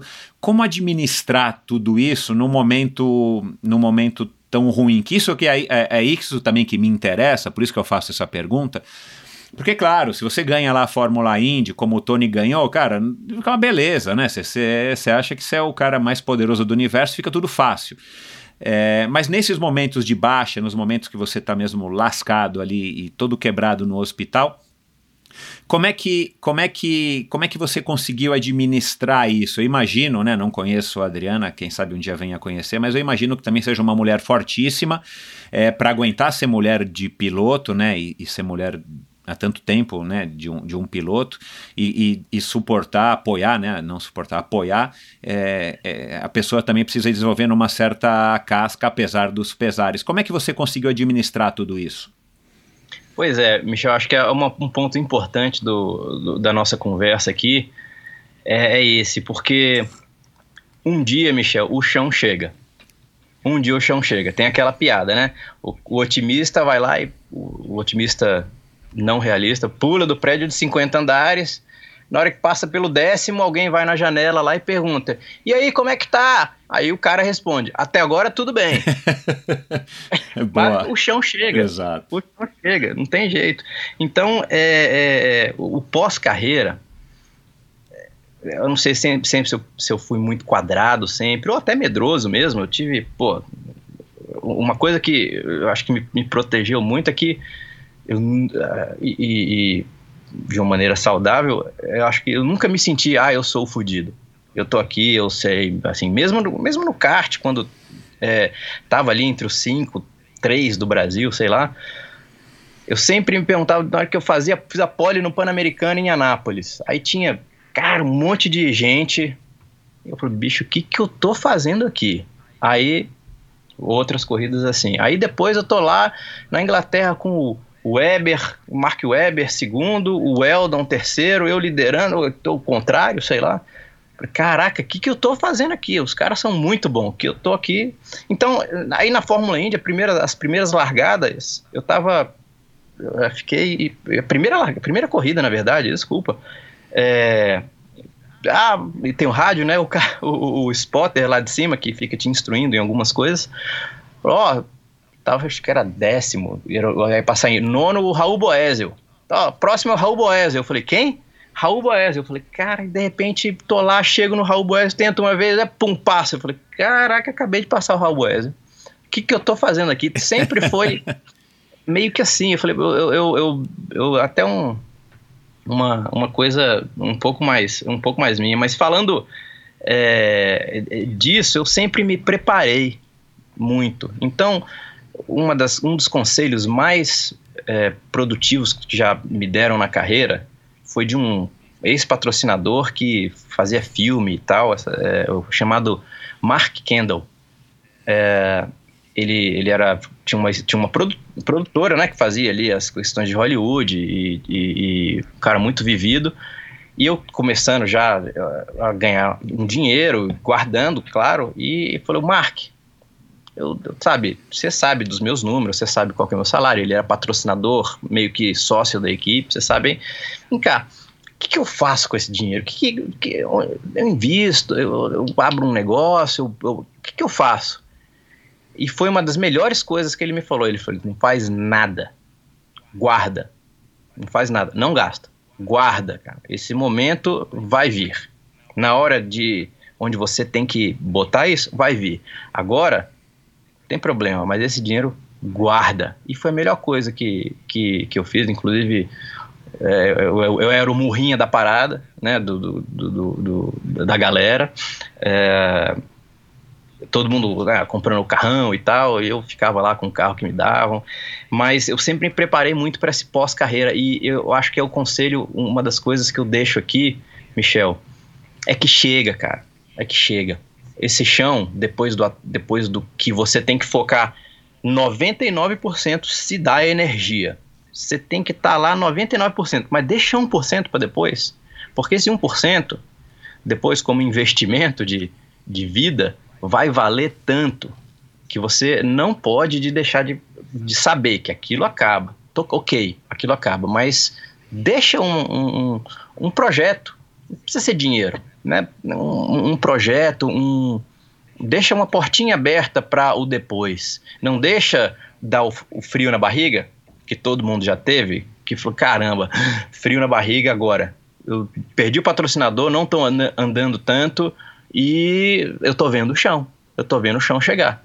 Então, é, é isso é muito importante, é, é uma das coisas que é, eu, valor, se valoriza. A gente vê aí, tem exemplos clássicos de pilotos, de atletas que vão e deixam e, e continuam aí é, com um legado. É, e, e, também pilotos, enfim. Um grande cara foi o Nelson Piquet, que ele hoje é, é, é muito um cara muito maior em termos financeiros do que foi na Fórmula 1. Fórmula 1 era pinto. Hoje é pinto para ele.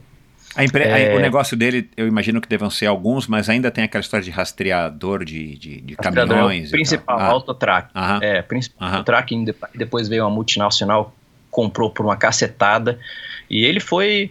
É, eu tenho um apreço muito grande pro Nelson, porque ele me ajudou no começo, ele né, tirou 10 pau do bolso, eu a pedido do meu pai, que era bom e me, me, me colocou ali, é um grande cara.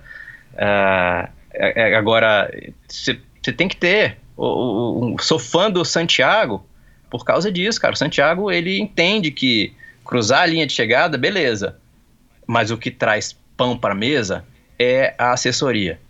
Então, é, ele dedica, ele se dedica muito à assessoria a ponto de até é, atrapalhar ele em outras coisas do esporte, né? Apesar de ser um, um talento, é, não sei nem como é que nasceu, né? Um, um cara daquele, porque faz todo mundo, principalmente para correr, o cara nasceu bala e sou fã dele porque ele entendeu, ele tem todo o potencial para estar tá lá nas cabeças. Se fizesse só aquilo, esquecesse tudo, mas assessoria é importante, cara.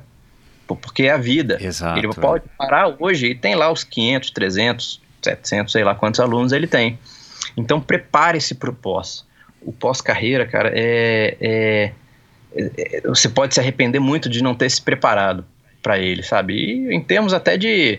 Como a gente mencionou ante anteriormente, relacionamento, ser correto com as pessoas, ponte no esporte é, pode ser muito duro e você pode ter que tomar decisões muito duras. É, mas deixa isso para pista, deixa isso para o circuito, deixa isso. Na hora que acabou, mesmo que você tenha feito uma besteira, vai lá e pede desculpa. Meu, é, não tem nada melhor que você ser homem o bastante de fazer uma besteira. Ah, peguei vácuo num, num Ironman. Pô, peguei vácuo, tomei um cartão. Ah, mas por que o cara. Bicho, peça desculpa. Falou, eu tô aqui pedindo desculpa para quem quer que seja, ou se você, por exemplo, no nosso caso, bateu é, com alguém, misturou roda, os dois bateram, vai lá e falou, bicho, cagada minha, desculpa. Então, não queime essas pontes, porque você não sabe onde a vida vai te levar. É, é, então, essa caixinha de pós-carreira é muito importante. Não precisa ser, cara, metade, metade, porque aí você eh, não se focar, não se dá em, em pleno pro negócio, também você não vai ser é, quem. Eh, não vai justificar você chegar aonde quer chegar. E não acontece assim, você tem que se dar em pleno. Mas saiba que o esporte acaba. E é uma fase da sua vida, é, é uma fase maravilhoso, é uma fase maravilhosa, mas é apenas uma fase. A, a, o, o você ganhar a vida fora do esporte, cara, é tão difícil quanto. Se não for, não, não é mais nem menos, mas você não faz o que ama. Hoje eu, sinceramente, trabalho na agência, eu fiz uma, é uma promessa, uma promessa com o meu pai, é, é, e eu, mas eu não gosto. Sinceramente, eu não gosto. Eu faço por uma promessa e, e faço o meu melhor. Graças a Deus estamos há oito anos em pé e, e vamos continuar por um tempo é, me dá essa satisfação, mas prepara, cara, para depois da carreira. É, é, da maneira que você achar que deve se preparar, é, sabendo que uma hora você vai acabar. E ainda mais no caso, assim, o, o, o que, que eu imagino e eu, eu não tive esse problema também de pós-carreira, porque a minha transição, sem eu planejar nada, ela acabou sendo muito suave, mas é, eu não planejei, mas ao mesmo tempo eu sempre fui muito autêntico comigo mesmo. Que, que eu percebo que você deve ser um cara assim. Eu, eu simplesmente fui perdendo o interesse no, no triatlon, eu entreguei os meus patrocinadores, os meus patrocínios por livre, espontânea vontade, justamente porque eu não queria mais ter nenhuma cobrança e ao mesmo tempo eu fui, eu já tinha alguns outros negócios paralelos que não exigiam tanto a minha dedicação e acabei me dedicando a eles e fui migrando também de esporte. É, e por que, que eu estou falando isso? Porque no caso, no teu caso ainda mais, né? Porque eu imagino a adrenalina de você correr de, de, de qualquer fórmula X, mas na Indy principalmente.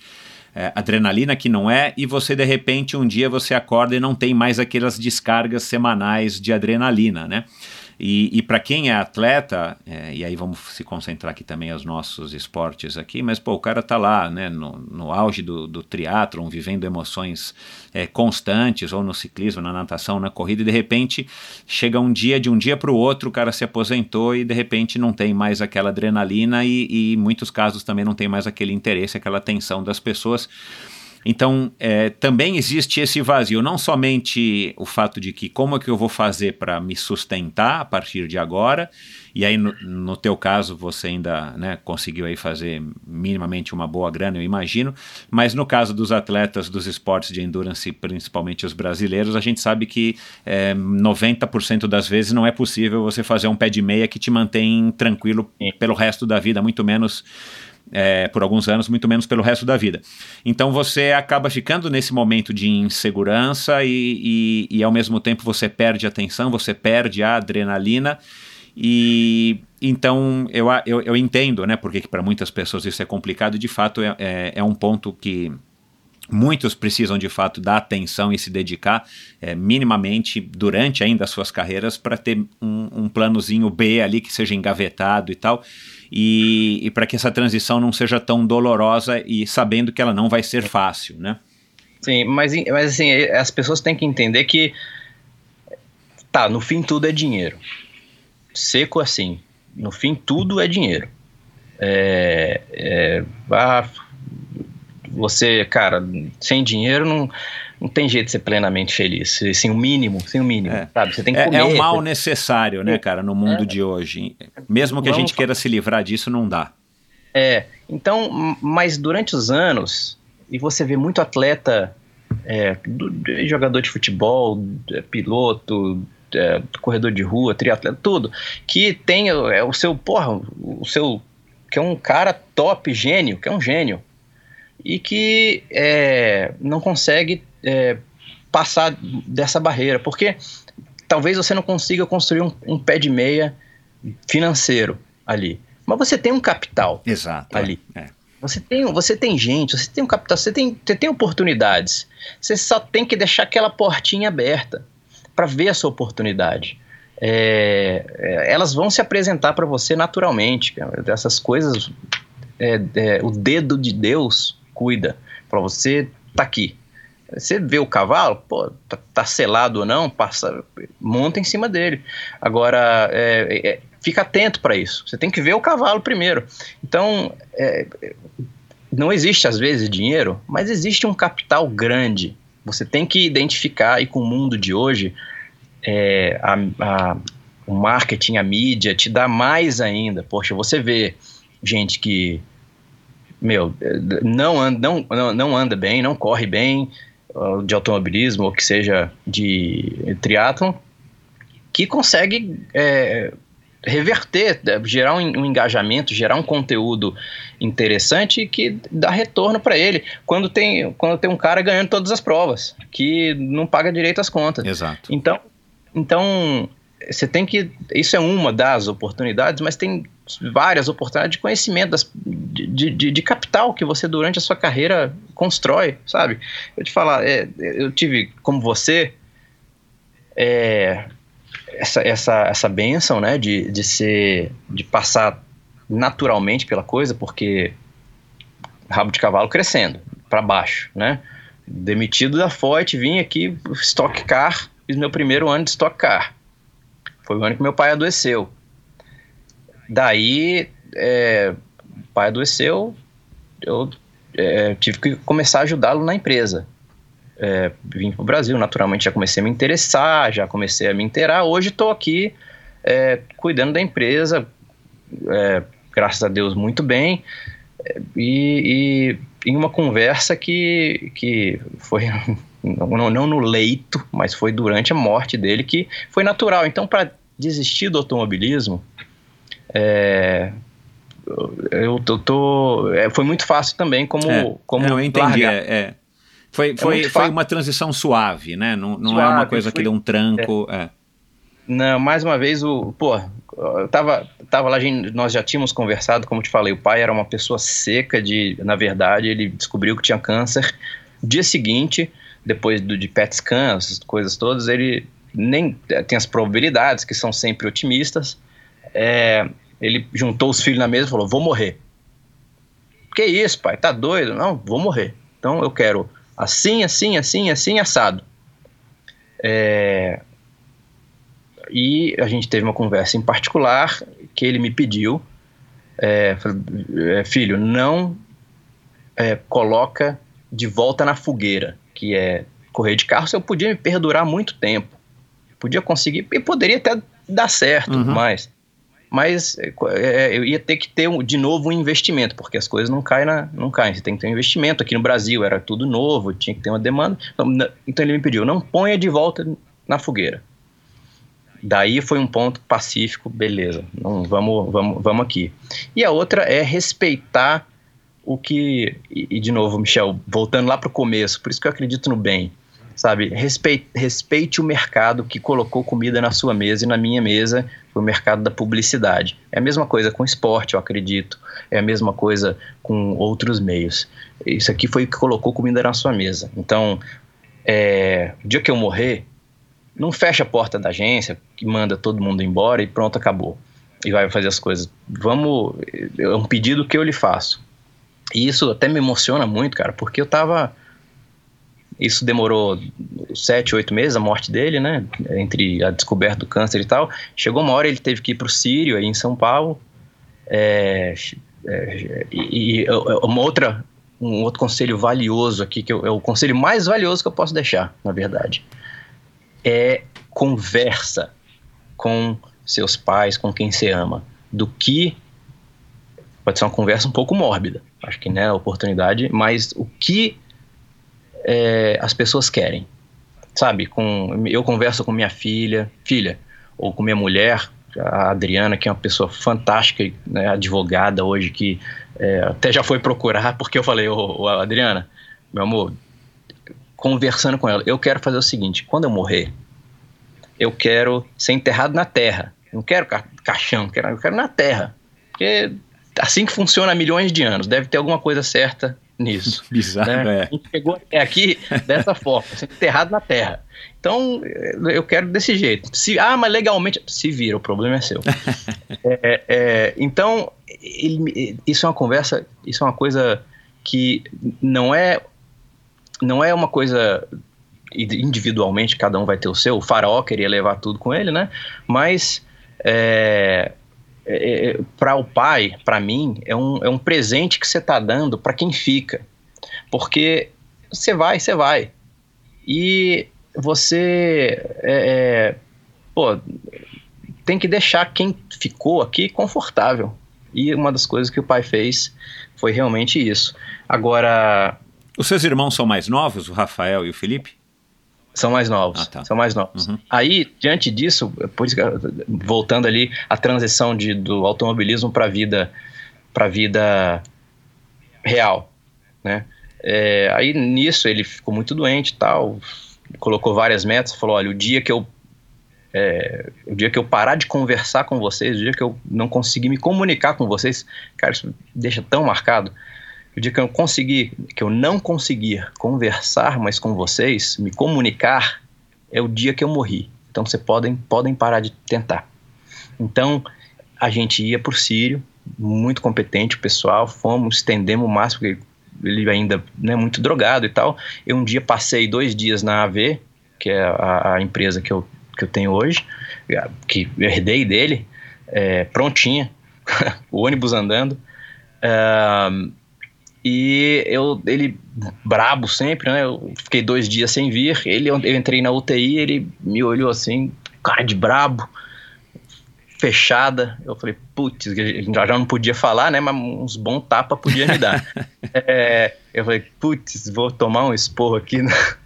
logo aqui. Mas aí eu fui, aí ele meio que gesticulou é, e falou baixinho, onde você tava? Aí é, eu falei, pai, eu, eu tava em Brasília, eu fui, eu fui para ver, eu fico até, eu fui para ver, tive que trabalhar. E aí ele mesmo drogado, você, abriu um sorrisão, cara, abriu um sorrisão e aí como é que eu não, como é que não vira essa transição, Michel? Com tudo isso, sabe, essa essa linha tão, tão clara. Eu, sabe, o automobilismo parando, já não sendo mais rentável, não tinha na Stock Car não foi rentável o pai doente, a empresa lá pedindo para respeitar e um pedido desse e uma felicidade dessa do pai no fim entendendo que eu fui me dedicar à empresa e me dando um sorriso porque eu estive ausente dele enquanto morria. Então, pô, mais natural que isso, é. mais responsável que isso, não tem. É. É, por isso que eu tô, é, enfatizo que deixa essa portinha aberta para o depois da, da, das coisas acontecerem. Seja respeitoso, seja. Mas deixa essa porta. É, fica atento a essa porta, porque é, muitas vezes vai ser natural para as pessoas. Pode ser truncado para outras, mas muitas vezes vai ser natural para as pessoas. Mas isto vai acontecer. se você viver uma vida boa, uma vida longe, lon, longeva, né? Isso vai acontecer. E, e, e reze para que seja natural, porque é, essa, essa é uma necessidade que as pessoas precisam entender o atleta. Primeiro, que, que você é um que você é mídia, você é um outdoor que trabalha. E você vai acabar um dia. Esse outdoor, um dia o vento vai bater e vai cair. Esteja preparado para quando isso acontecer. É. Bom, é, cara, são lições. Você também teve, entre aspas, aí esse privilégio, né, dessa, dessa transição suave, apesar de, de, de essa parte ter sido a duras penas mas a gente não escolhe, a gente simplesmente tem que aceitar as coisas que, se, né, aquilo que você falou, o cavalo passou, você não tem como escolher, o cavalo passou, ou você pega ou você não pega, né? E você pegou é. e, e, e, acabou resolvendo isso de uma maneira muito legal. Agora, você competiu em Kona em 2011? Sim, ah, sim, fui lá. Cara, você não, me, ah, você não havia pô. me contado isso, pô. Eu achei que. Ah, desculpa, achei não, que tinha. Não. O Tony Superstar tava lá, pô. Eu fiquei lá. né? Eu achei que você tivesse ficado com o Benito ali na transição, cara, para fazer uma selfie.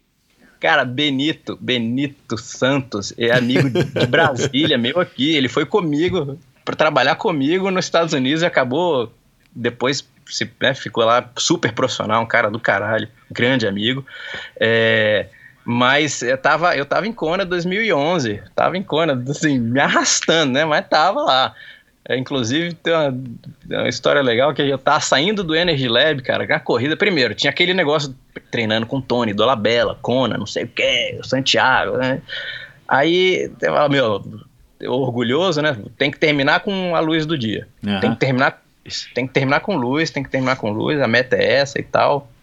É, Aí primeiro, eu desço, a gente, eu desço da bike, o Craig Alexander já.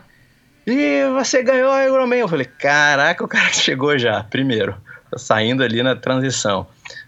É, segundo, é, é, ainda dava se eu tivesse corrido decentemente para terminar no sol e não tomar sopa. Mas, mas não foi o que aconteceu. Tomei sopa, a melhor sopa do mundo, que é uma sopa boa. É, é, porque aí tá saindo do Energy Leve, cara, e quebrado já, 20 km para voltar, né? É. É, é. daí o Tony tava entrando. E a gente sem experiência, sem nada, né? Cada um com seu método. E eu, Tony.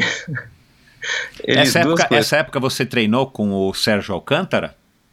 Com Sérgio Alcântara, nossa, grande Serginho, crossfiteiro agora. Isso, no... é, é. tem um canal no, é, no YouTube, no Instagram é. dele, ele é super, né, tem um marketing legal a, pra caramba. A, é, exatamente. Aí, é, Serginho, treinei com ele e com o Santiago. Na, na verdade, eu conheci ele, que é de Goiânia, através.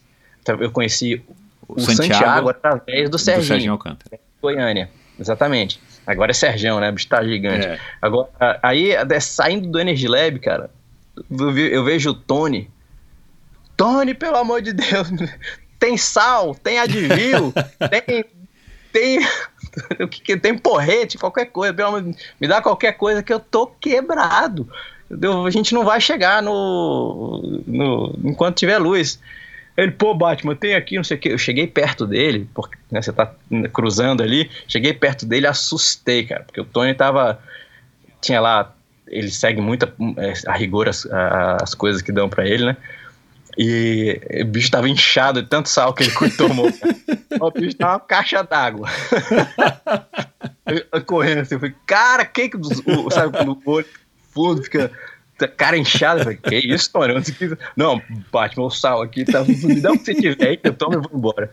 Então, foi muito engraçado. Meu, a gente se divertiu muito. Ah, vamos fazer tatuagem. Com certeza, tatuagem. Quando é que eu vou fazer? A minha vai ser assim, assado? tatuagem que nada. Sofremos igual cachorro. Falou, não. Ah, deixa pra depois a tatuagem, deixa pra ser uma melhorzinha e tal. Então, foi. Cara, que fase divertida, que fase boa da vida, sabe? E você Tava nunca quis voltar? Assim, uh, não, não para Kona, eventualmente para Kona também, mas assim, voltar a, a competir Ironman ou o próprio meio 70? Cara, meios eu fiz vários, meios, assim, vários. Para o meu, fiz uns 20, 25 meios. É, daí, ah, pô, vou baixar de 5 horas. Pô, ah, pô, tem que baixar de 4 e meia. Aí, aí, aí os, os é, os meios eu acho mais. Foi muito sofrido.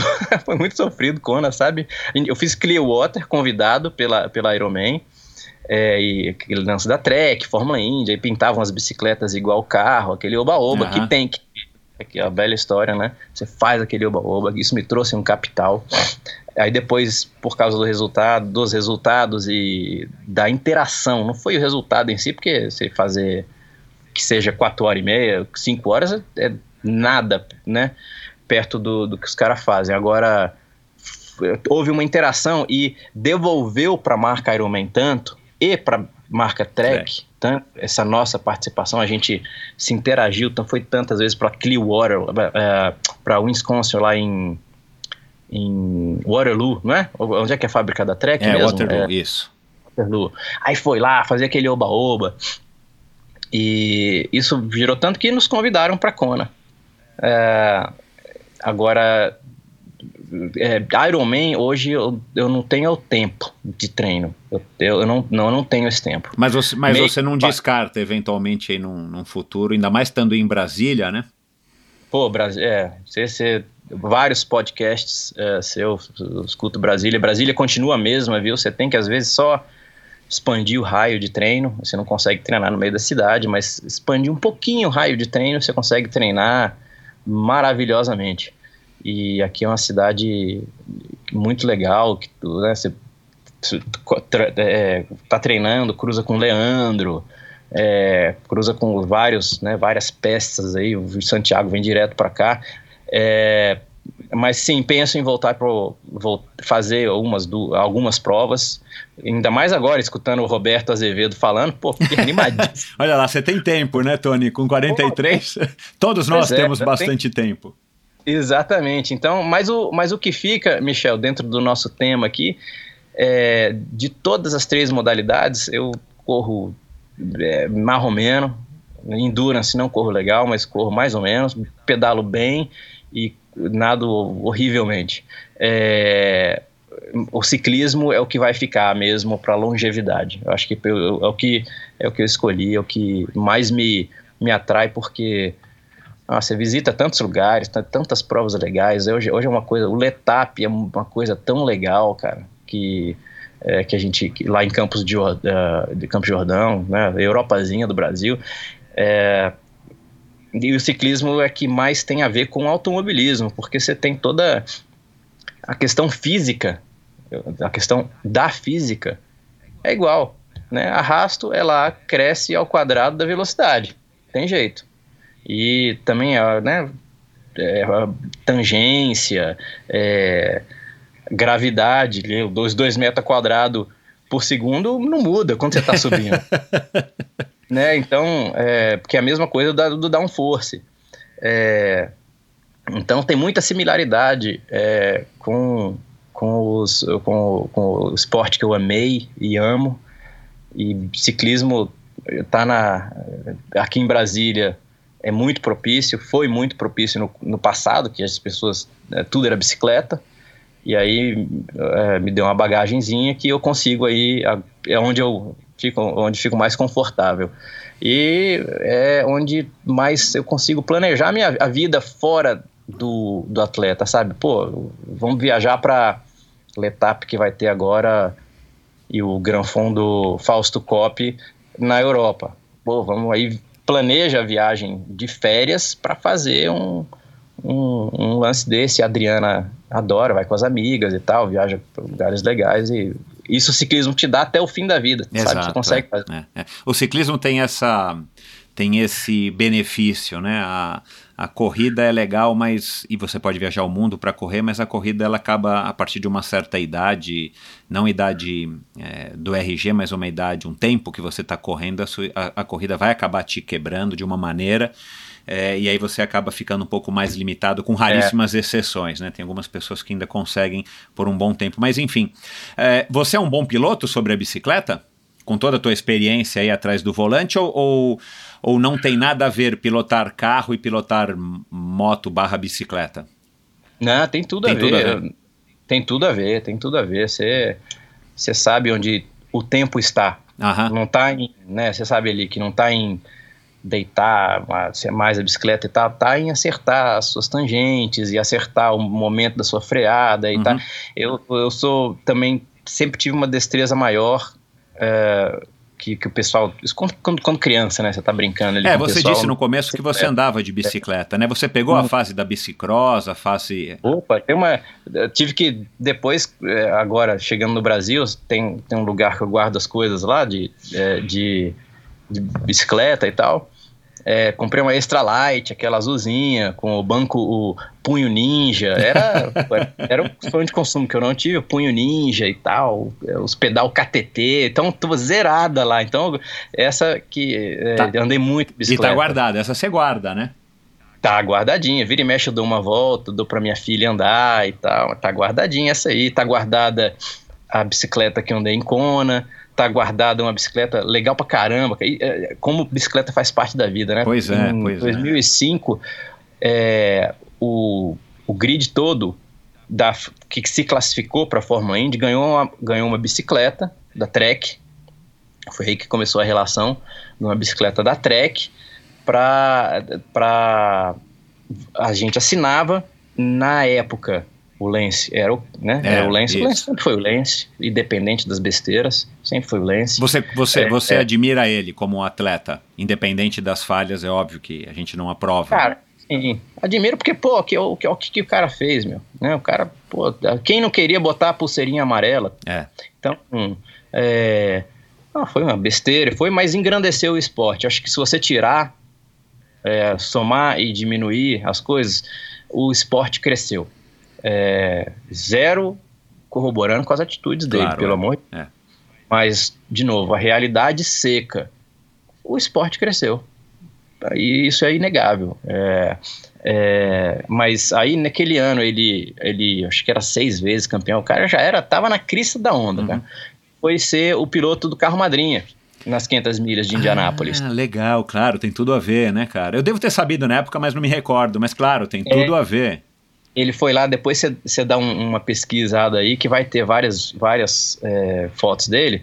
Se não me engano, foi 2006. Foi 2006. Ah, ele foi piloto do carro madrinha e aí marqueteiros como os americanos são, pegaram as bicicletinhas de ferro lá e tal da Trek, 33 delas e alinharam no grid com cada piloto de macacão junto com a bicicleta e o Lance na frente, os 33, as 33 bicicletas. Ah, que legal. Tiraram uma super foto lá de, lá de, de cima e com o Lance no Corvette, carro madrinha e tal. Então, é, aí tem essa bicicleta assinada por ele também. é, tem, e a bicicleta, as bicicletas foram ficando na vida, sabe? Uhum. Porque a bicicleta é, sempre foi uma paixão. é, acho que quem não experimentou, experimente, porque é uma coisa que, que fica e você pode ser super social, graças ao nosso ah, é, nosso milagroso arrasto, você consegue ficar na roda e, e pelo menos chegar junto para conversar com os caras. Então, é, é, o- a bicicleta sempre tem muito presente, vai ficar presente até quando, cara, até quando, até o fim da vida. Legal. A Juliana curte bicicleta? A Juliana curte. É menos do que todos nós Hoje em gostaríamos, dia, né? é, hoje em dia Tem- tá mais complicado, né, cara? Assim, eu tenho essa impressão. Ao mesmo tempo que pra gente, adultos, tá mais fácil, embora não menos perigoso, pras crianças a gente fica com receio, né, cara? muito receio, né, não de sair, mas até, pô, você vai numa loja comprar o presente da sua filha, eu tenho certeza, ou pelo menos da minha filha, que tem é, oito anos, você pensa o que, que eu posso comprar para tirar, ti- tirá-la de casa. É. Porque hoje tem o, tem o quê? iPad, televisão, YouTube, não sei o quê. Então, ainda mais menina, né, que é mais caseira. Então a gente fica. É, mas ela pedala, ela, ela curte, até porque eu, né, a Adriana pacientemente a- é, aceita eu sair cedo, é, deixar ela na escola. Hoje minha rotina tá, tá maravilhosa, porque eu consigo acordar cedo, é, bem cedo, para deixar ela, na escola. Deixo na escola, tenho duas horas, duas, duas, duas e meia às vezes, para mim, de manhã, Excelente. para treinar qualquer coisa. Uhum. E aí eu vou pro escritório. E aí faço o que tem que fazer. Então a bicicleta vai ficar por muito tempo, cara. Muito tempo mesmo. E, e, É, é interessante, ô, Michel, deixa eu, eu só de novo uma aspas aqui, se você me permite. Claro. É, por que, que acho que a bicicleta e o automobilismo é, tem essa ligação, né? É, e não é, por- não é por causa da bicicleta, é porque o automobilismo, escutei numa palestra, isso ficou comigo pro resto da vida. Goste ou não dele, ele tem influência na vida de todos nós. Todos nós. Exemplos. É, você deve ter um carro, é, ou tá lá no ônibus, ou onde for. Ali tem embarcada tecnologia que saiu do automobilismo. Ali, para você ter ideia, o retrovisor foi inventado na, na prova das 500 milhas de Indianápolis, em mil e pouquinho. Uau, que legal. Porque cara. tinham dois pilotos, um era mecânico, é, um piloto era mecânico, é, acompanhava o cara lá, né? E ficava dizendo pro piloto, ó, tem fulano, tá na direita, tá à esquerda, tá na esquerda, vai te passar, você tá assim. E aí o cara faltou. Então o, o piloto falou, pô, vou ter que ver alguma coisa atrás, só, que esse espelho aqui, onde ele tava. Assim surgiu o retrovisor. Eu vou te dar um exemplo mais atual. É, nos carros, até nos carros mais simples hoje, você tem o botão no volante de aumentar, aumentar o rádio, de trocar a estação e tal, né? É, para você é, para você ter mais ali acesso aos controles. É, de onde isso veio? Né? Em 1990, começaram a introduzir o botão do rádio no volante do Fórmula 1. Então, isso foi evoluindo até que os volantes hoje são um- é uma- quase uma tela de computador, né? Uhum. É, tem touchscreen e tudo.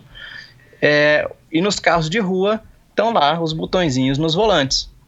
É, fora a tecnologia de óleo, de economia de combustível, de é, melhoramento de bico injetor e tal, isso tudo passa. Ah, ABS, beleza. ABS veio da aviação, mas o ABS foi é, aprimorado em carros de corrida para a aplicação de, do carro e uma infinidade de coisas. Então, o automobilismo ele ele tem influência na vida de todo mundo, quer você queira ou não. Então, por isso que é um esporte, eu acho, tão completo. De, é, não é de termo, em termos físicos, não é o mais quem mais demanda, mas em termos de negócio, você tem que saber que de, de- dinheiro existe e não se vive, você tem que saber ir atrás, você tem que é, é, ter um mínimo de conhecimento mecânico, então você, de business. Então é um, um esporte muito completo, mas que é, até a aproximação com, quando foi uma sorte que nós tivemos, né, quando as bicicletas fizeram a transição de alumínio ou de cromolibdênio, titânio, o que quer que seja, para começar a entrar no carbono, a- os carros de corrida já estavam no carbono vindo da aviação já há muito tempo. E foi por isso que aí a Trek, pela primeira vez, é, na corrida de Wisconsin, que é do lado de Waterloo, eles foram atrás da Hey equipe que, que eu andava. Vem cá, que que vocês, como é que vocês trabalham com fibra de carbono? O que, vocês Ah, entendem? Que legal. É. Que a gente já tinha as asas, fazia tudo de fibra. É, e aí E de maneira trocou artesanal, né? Eu imagino, né? Porque isso artesanal tem, é, muita coisa. A gente falou, ó, tem a manta aqui, só que tem a manta de carbono tal, aí tem a, a, a- a resina também que faz assim, assado, a autoclave, que a- é um forno que faz as coisas e tal. Então a gente é, começou a bater essa bola com a Trek, né? É, então é, a gente pegou essa parte que sempre teve muito. Agora saindo do automobilismo, depois de ter falado que é um, é um esporte que está na vida de todos, você pode até nem ter conhecimento, mas aquele ônibus que você tá, alguma coisa do automobilismo saiu dele, cara. Legal. É, resfriamento de motor, o que quer que seja, alguma coisa tem. Então, mas isso para bicicleta também passou muito por causa da fibra e aí hoje a aerodinâmica que Então, você né? curte esse lado do, do ciclismo? Eu adoro particularmente, mas toda essa tecnologia é, que a gente vê no, no desenvolvimento de cada vez quadros mais legais, com mais estudo, mais conhecimento a respeito dos materiais e de onde tem que ser reforçado, onde é que pode ser aero, é, e também aí agora dos grupos, os grupos eletrônicos e tudo mais. Você curte isso, as rodas, rolamento? Adoro tudo que é essa fu- fuleiragem aí. A- a- isso uma adoro, perfumaria, bicho. mas é uma perfumaria que faz, que Ó. faz sentido, né, cara? Tirando bom demais. aquela po- aquele porta-cápsulas de sal que você coloca no clipe, que você vai girando e a cápsulazinha vai saindo. É. O resto tudo praticamente você acaba, assim, tem uma utilidade, tem uma razão de ser, né? Verdade. Funciona uma maravilha na loja lá. Ó, saiu, mas na hora de prova não funciona, não. O sal fica tudo enjambrado. É. É, é, não, mas curto demais. Não, não só isso, mas esses, esses gadgets aí é, que circulam. é, pô, nada melhor do que você tirar uma roda nova é, e testar. Nada melhor do que um, um clipe ou nada. Assim, é, é, são motivadores. Para mim, para mim, são motivadores. E pra mim também. hoje, hoje eu, eu treino com, até porque tá na cidade, é mais próximo aqui, é, com o Abraão Azevedo, é, cara, né, super, super bala. Que já já vai estar aqui graças a você, finalmente. Precisava É. de um empurrão. É, se Deus quiser. É, e é, eu, primeira vez que eu tô começando a usar é, Training Peaks. Apesar de do Santiago já é, ter me passado Training Peaks no, no passado, eu não acompanhava, eu não me, me deixava. Então hoje eu comecei a usar Training Peaks, pô, é legal pra caramba. É, É uma os Garmin, ferramenta. ou é, os Garmins ou Polar, pra mim isso é legal pra caramba. Tem gente que não quer eh, e que não acha legal, né? Não tem problema, não usa. Vai lá. Agora eu acho legal pra caramba. E, e é tecnologia e acho sim que mesmo pouco ou muito te traz um benefício. Isso, isso traz um. Tudo é ciência, cara. Você não pode negar o Garmin, mas aceitar a fibra de carbono. É tudo tecnologia. Uhum. Você não pode é, deixar de lado o Training Peaks, mas é, usar uma roda aero que passaram no túnel de vento 5 mil horas evoluindo. É, aí seria dois pesos, duas medidas, mas é, é, o potencímetro, enfim, você pode usar o que quer e descartar o que quer. Eu só acho muito ruim, eu só acho assim, falar que é detrimental essa tecnologia, eu acho. É, ne- É. é negar, é negar fechar os olhos para os avanços, né, cara? A gente também tem É que correto. aceitar isso. Quer, enfim, por algum motivo, se alguém não gosta, mas assim, quer a gente queira, quer não, a gente tem que reconhecer. Né? Igual eu digo do celular, né? O celular tem muitas vantagens, muito mais vantagens do que. O celular não, né? O smartphone, porque o celular ele era Sim. ótimo quando era só telefone. E aquelas mensagens de, de ficar apertando três vezes o botão para dar a letra C. Mas o smartphone ele tem 1.500 vantagens e tem algumas desvantagens. Agora cabe a gente saber usá-los. Né? Agora que é prático a gente poder, em qualquer lugar do mundo, literalmente, você poder pegar o telefone e ver teus e-mails ou poder ligar para alguém, é uma É. maravilha, né? Então, é- é- é- isso aí é inegável. Agora, por exemplo, você vai competir o Letap, né? Você me disse que foi 12 lugar lá no ano passado, ah, que tem percurso, que tem um percurso Segundo ou décimo quarto, Décimo desse. quarto. É, que é uma excelente colocação, ainda mais em se tratando de um percurso dificílimo como, é, o- como são os percursos, né, característica do Letap. Não. É, e lá em Campos do Jordão, com bastante subida, bastante descida, é, curvas e, enfim, trechos estreitos e, e tal, você é um cara que monta, por exemplo, a tua bicicleta e você, se, e você curte essa história, não, eu vou levar essas rodas tal, eu vou com a minha lightweight tal, porque eu vou precisar enfim, de ter uma bicicleta leve para poder subir. Você também curte esse esse preparo, né? Não é só o treino e nem só a competição. Você então go- gosta de, enfim, de curtir esses detalhes que eu também adoro. Sim. Curto, é. ah, Pô, é, você. É terapia. Você chega lá depois, lavar a bicicleta, tira a, né, tira a corrente, né? Tá muito. Tá preta, tá horrível. Vamos lá, passa um. um desen, desen- tira, tira graxa lá, um thinner, sei lá, um, um, um querosene, desculpa. É, é terapia, eu adoro isso porque, de novo, tá, a conexão com o automobilismo é essa Uhum. É, é saber que, pô, você vai sair de uma um, par de roda que pesa um e meio para uma que pesa que pesa um quilo e meio ou para uma que pesa um quilo, você, pô, são, deixa eu fazer a conta, é- são meio quilos, meio quilo lá puxando esse meio quilo duas horas para cima. Mas tem que fazer alguma diferença, não é possível. Exato, então vamos lá. De novo, por causa do 2 metros por segundo ao quadrado, que a gravidade não muda para ninguém. Então vamos lá. Eu, vamos pôr essa roda. Não é possível que não seja bom. Então isso é para mim, para mim é terapia. Eu não, não é só subir na bicicleta e pedalar, como tem e, e, e, respeito demais quem né, faz isso, que é só botar óleo na corrente e olhe lá é, e sair para pedalar. É, agora eu, os gadgetzinhos, as, as, a conexão com o automobilismo é essa. Uhum. E, além de gostar de pedalar, eu, eu consigo entender, consigo é, me sobressair nessa ali. Eu acho que por isso que o em Campos é, eu, eu, sempre andei bem, porque ali você não tem assim aquelas inter, subidas intermináveis, mas são subidas que contam o peso bastante. E para descer você tem que guiar. Exato, ali para você tem que guiar. Tem mesmo. É, e, e, além, da, além da organização fantástica que fazem, né? Porque o pessoal do Letap Brasil ali faz.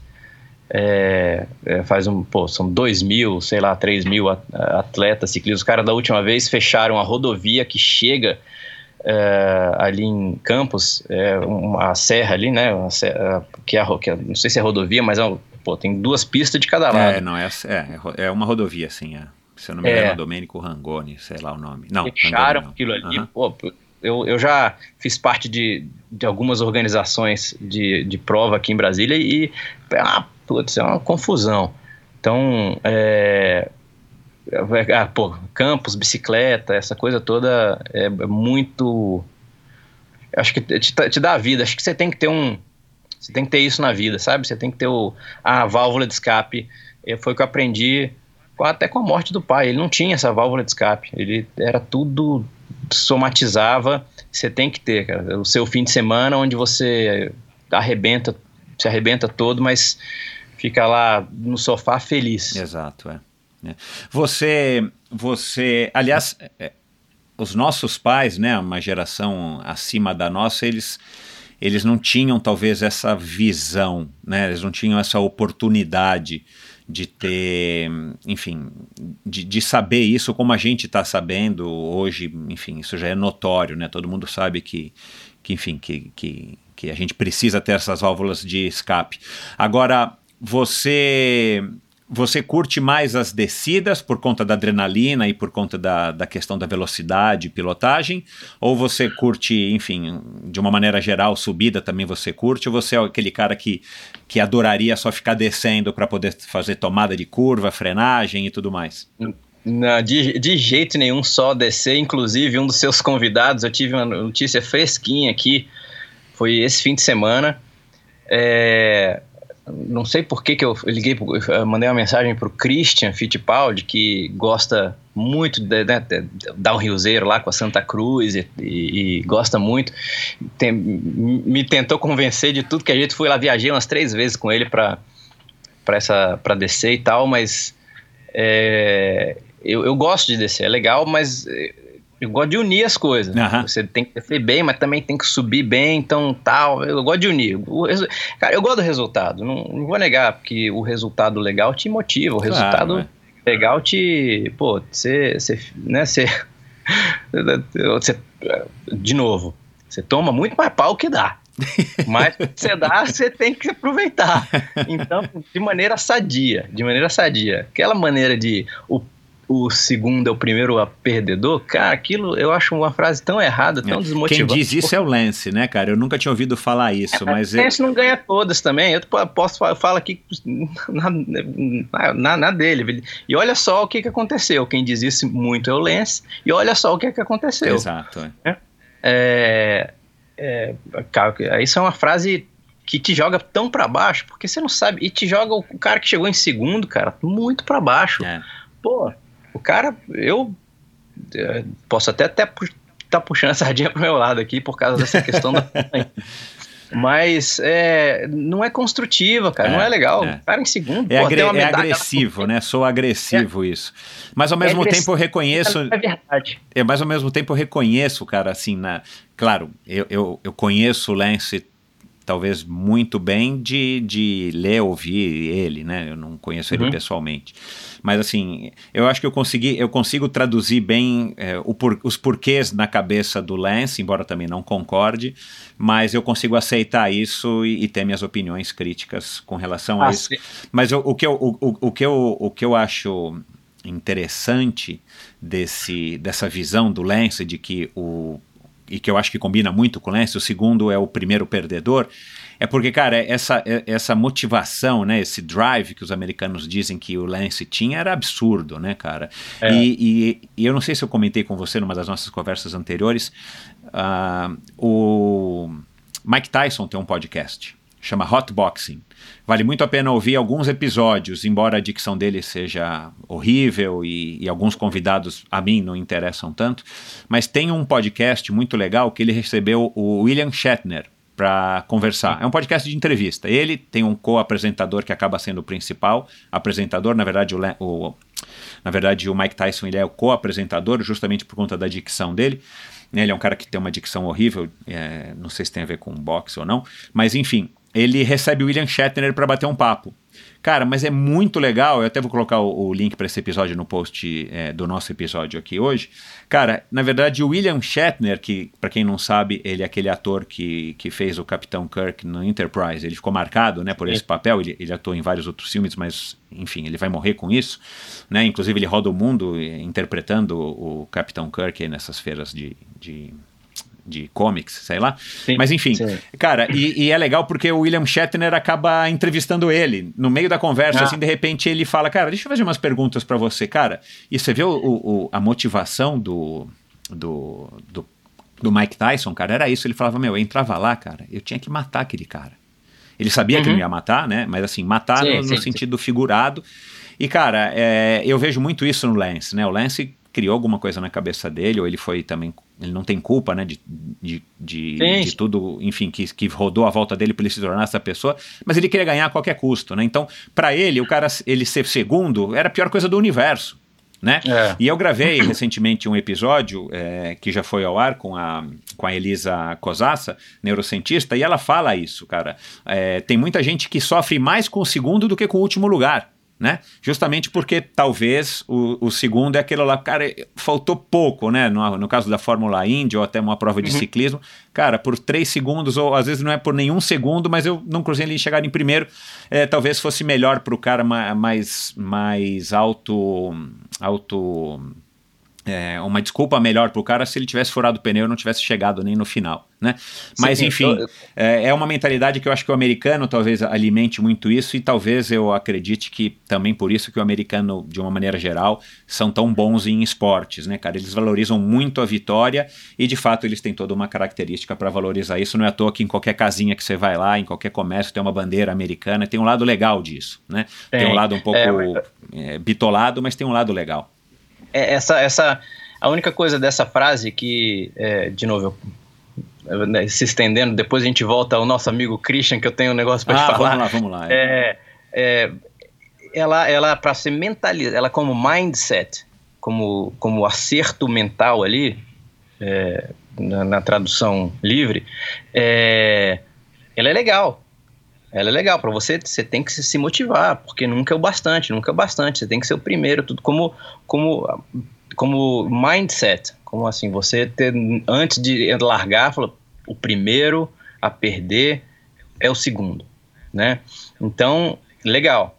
Mas daí até você verbalizar isso e falou, olha aqui, o que eu acho que o segundo é o primeiro perdedor. Pô, o cara que segundo tá em segundo, terceiro ou quarto, pô, isso é muito ruim pro cara, né? Para as pessoas. Acho que você não sabe de onde as pessoas vieram, você não Exato. sabe o que, que aconteceu. É. Você, pra, pro cara, o segundo dele pode ser 10 vitórias sua, cara. Exato, é. é. Então, é, como mindset, como você tem que ser assim, durante a prova tá ali, é o seu ringue, você quer matar o cara.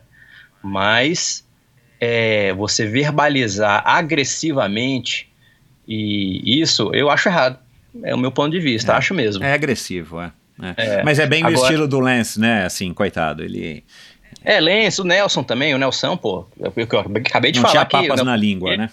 É, eu acabei de falar que adoro ele, mas, pô, eu- a gente tá falando de dois gênios. Vamos lá. Os gênios, Nelson, e o Lance, qualquer outro, você divide ali a ca- categoria dos bons, dos malvados e dos gênios.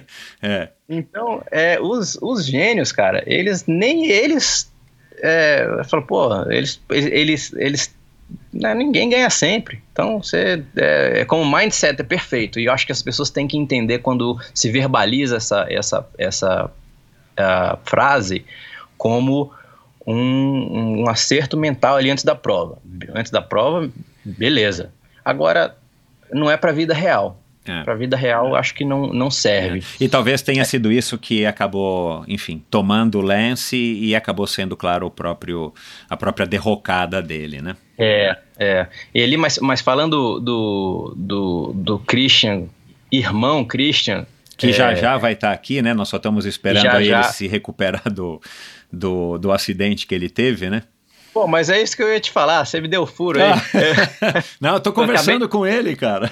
É, pô, eu falei, com- falei com ele, cara, Christian, é, ah, ah, desculpa. Inclusive foi num, foi num, num post que eu fiz que quem é que fala? Ah, o, o Nicolas fala do projeto Ah, Ah, sim, do Nicolas Sessler, que passou por aqui. Paudi. É, É. Nicolas, inclusive, um, um, um cara jovem com uma cabeça é, sensacional. não é, cara? Puta, eu adorei É. ele. Cabeça sensacional. É, ele, ele fala ah, que eu tive, passei pelo projeto é, Scott Fittipaldi e tal, e aí eu até, pô, Christian, olha lá, eu faz, fiz um post aí, Christian, bom garoto, é, o Nicolas falando aí, porque você tem que falar das coisas, né, aquela coisa que a gente falou, que tudo é mídia, tudo é, é, é, é, é construir ponte e você é, ser um 360 e essas pequenas coisas, olha só como aconteceu. O Nicolas falou da Scott Fittipaldi, aí, pô, vou- fui lá e, e postei o lance do Nicolas, Uhum. né? Aqui não, não, não tenho, nem, nem sei quantos seguidores tenho, não tenho, eu deixo de ter, mas criou uma afinidade com o Nicolas, agora eu torço, torço pro cara. É. Não, é bonzinho, ele- vale a pena. Esse cara é um cara do bem total também. Pois é, se, se- é, falou lá de um grande amigo e que eu ia te falar que, pô, se esborrachou todo, cara, quebrou tantas costelas, quebrou. É, ele, ele, é, é, justamente depois desse post ele me ligou e falou, ô, Victor, eu tô todo ferrado aqui e tal. Caraca, Christian, e aí, aí foi. Eu ia te falar isso, aí ele vai. Ele, ele é, dá um tempinho pra, senão vai ser muito sério, a, muito séria a entrevista. ele não vai poder rir por causa das costelas. De- deixa curar as costelas que você vai dar boas risadas. É, com ele falou, não, cara, eu consigo falar, mas, cara, eu já quebrei, não quebrei três, mas eu já quebrei, fra- quebrei não, né, fissurei uma, cara, é horrível, pra respirar é horrível, É. pra ficar sentado é horrível, então deixa ele se recuperar, e aí nós vamos gravar, sim, com certeza vai ser um bate-papo muito legal. Vitor, quem são seus ídolos, tirando o teu pai? Né, que eu sei que ocupa em um posto é, principal, Sim. mas abaixo do teu pai, assim, quem são as pessoas que te inspiram ou, e que nas quais você se espelha em, em qualquer âmbito profissional, pessoal? Ó, o, o- bem, meu pai sempre, né, como você falou, ídolo de tudo, de tudo, de tudo. Eu acho que é, é uma extensão de mim. Mas vamos lá. Ao Obviamente, contrário, né? Você é uma extensão dele, né? No caso, É, perfeitamente. pela ordem Genética natural das coisas. como princípio da, né, de, de ser aqui na Terra, assim, É. aí eu tô, a extensão genética é o que ele deixou aí. É. É, é, eu. Cara, Ayrton Senna. Putz, co- como não falar do Ayrton, né? É, onde eu tô. Um cara. Que, um Você teve contato pessoal com ele? Não, afora um aperto de mão, assim, ah, tá. não. Aham. Não, um aperto de mão. Mas não, um ídolozão, pô, Nelson, no que ele fez, não só dentro da pista, mas fora da pista, ele virou um gigante fora da pista. É muito original, como ele sempre foi, um, um- um- como dizem é, no, no, no meio empresarial, uma águia. O cara é uma águia, né? Muito bom.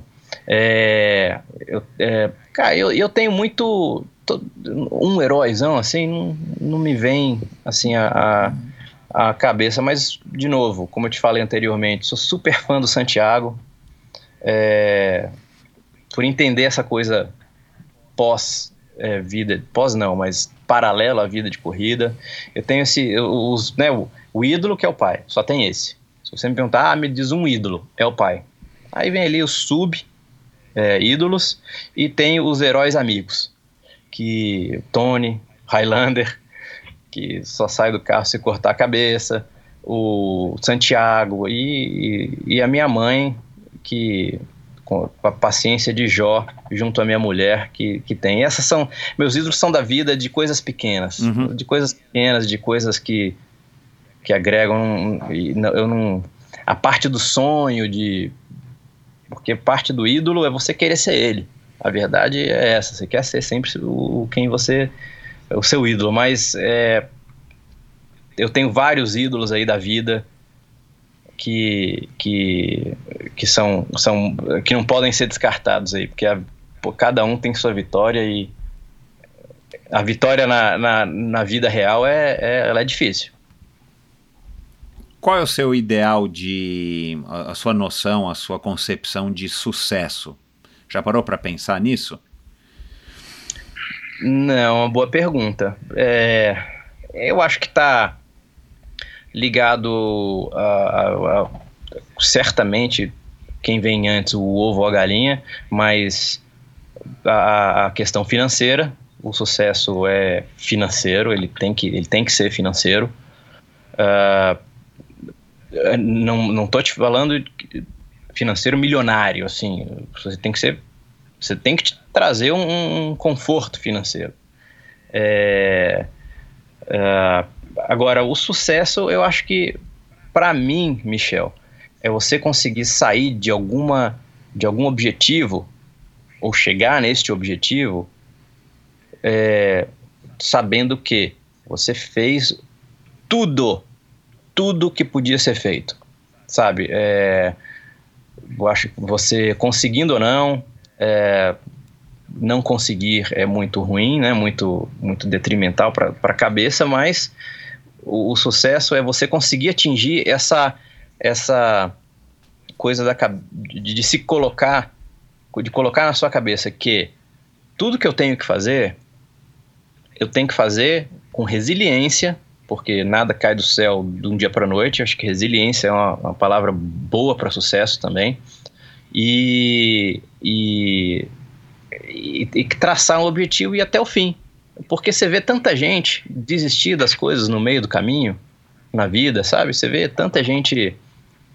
Ah, eu vou passar na faculdade tal, aí desiste no meio do caminho. E eu vou ah, traçar tal rumo de vida, desiste no meio do caminho. Eu acho que é, a resiliência, ela é, ela é parte é, parte fundamental, matriz do sucesso, sabe? E aí cada um, o sucesso, para mim, é conseguir terminar o objetivo. Aí depois o dinheiro vem, as coisas vêm. Mas é, é, é não, não deixar de seguir até o fim. Até o fim. Bacana. Cara, para quem quiser te acompanhar nas tuas redes sociais, você posta aí alguma coisa de bike, alguma coisa de pedal, quem quiser te dar um alô, como é que é o jeito mais fácil de entrar em contato com você, de poder te acompanhar um pouquinho aí da tua, da tua, da tua vida? Você é muito ativo nas redes sociais? Você, como é que você tá, tá lidando aí com isso? É... Como um comunicador, né, e uma ex-figura pública. Tem, tem aquela, aquele velho ditado, né, em casa de ferreiro, espeto é de pau. Eu, eu me comunico pouco, Michel, porque é, a fase passou, né? Eu acho que eu, eu tenho é, é meu Instagram, é, eu acho que é arroba Vitor Meira, é, mas é, saí de, por exemplo, Facebook, que estava muito lixão, estava cheio de uma confusão danada, é, e através do, né, do, do site da empresa AV Comunicação. Legal. Uh, mas mas eu sou. Posto bicicleta, cara. Bicicleta ou, ou fazendo força. é, você vai ver lá, é, a maioria é isso. Tem uma coisa ou outra de família, porque é uma exposição que tem que ser regrada, mas é, é, acho que a melhor maneira é me dar um alô lá, me pede o telefone e liga. Porque é, é, eu acho que esse espaço passou e agora é só. Eu, é, eu, como eu te falei, redes sociais é mesa de bar pública. É. Então eu comunico ali com quem, quem são amigos, quem seguem mesmo, e não, é, não ser midiático. Eu não, eu não, nas redes eu não sou midiático, eu sou relacionamento da mesa de bar. Mas ah, porque, de novo, não, graças a Deus, não estou nessa fase, é, o diferente de outras pessoas. Claro. Legal, cara. Foi um papo muito bacana, como a gente já havia previsto. Muito obrigado aí pela tua participação com certeza foi muito esclarecedor e aquilo que eu falei no começo é pura verdade. Você tem história e experiência que, que, que vão muito além dos teus 43 anos, com certeza, Vitor.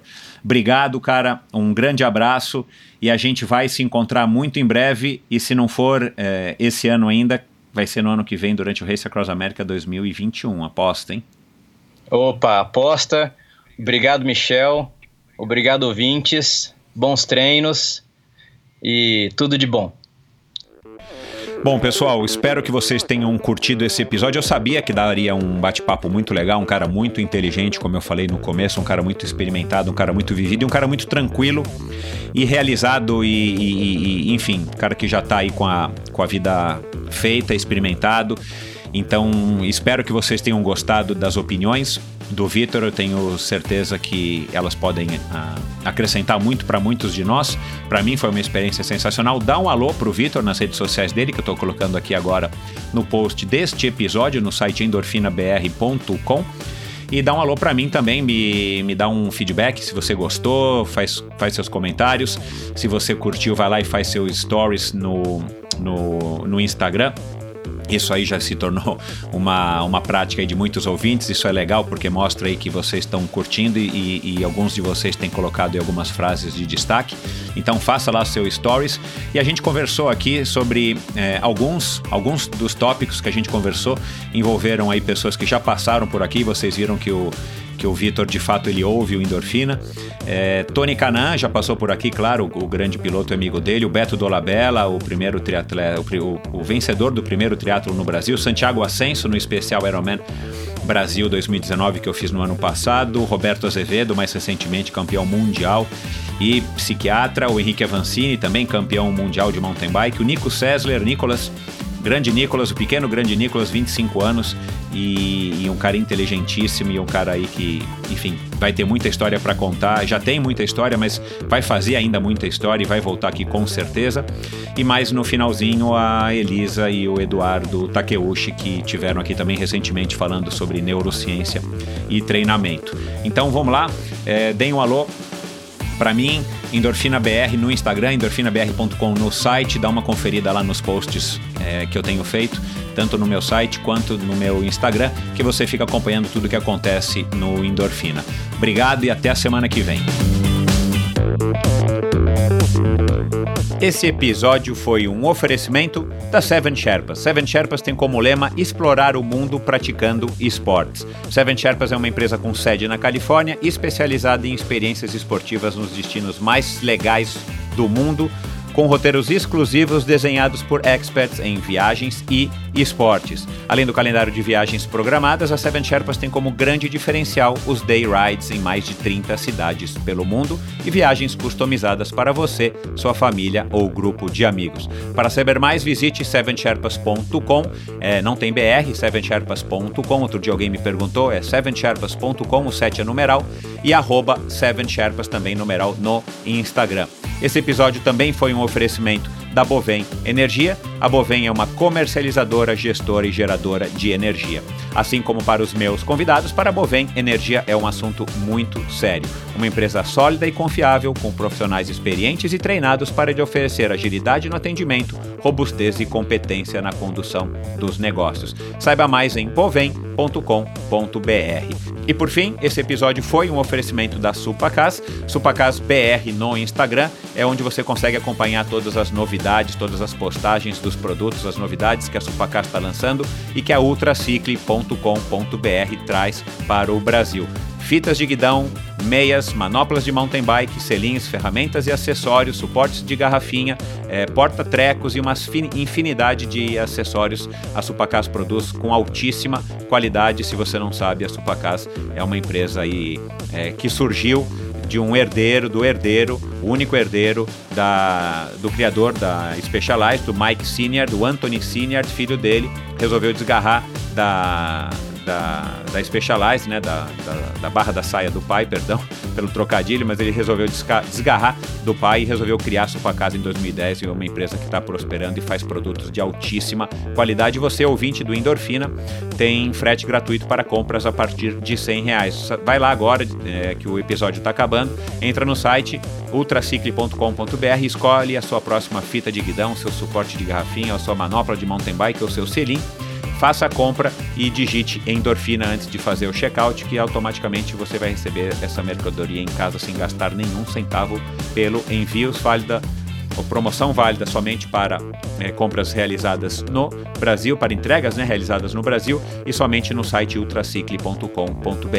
Vai lá e aproveite. E esse episódio também foi um oferecimento do Mosqueteiros do Esporte, um site de patrocínio coletivo de atletas. Incentive um jovem atleta profissional e receba descontos em diversas lojas e prestadores de serviço. Seja a diferença na carreira de um jovem talento. Siga Mosqueteiros do Esporte no Instagram, Mosqueteiros do Esporte no Facebook e acompanhe todas as novidades e conheça os atletas no mosqueteirosdoesporte.com.br. Obrigado por ouvir esse episódio do Endorfina. Acesse o endorfinabr.com, vá no post do episódio de hoje para conhecer um pouco mais sobre o meu convidado e alguns assuntos abordados em nossa conversa. Lá você ainda encontra todos os episódios do Endorfina. Siga o Endorfina BR no Instagram e confira imagens inéditas e inusitadas dos meus convidados. Participe enviando comentários e sugestões. Se você curtiu, colabore assinando Endorfina no seu agregador de podcasts preferido e compartilhando com seus amigos.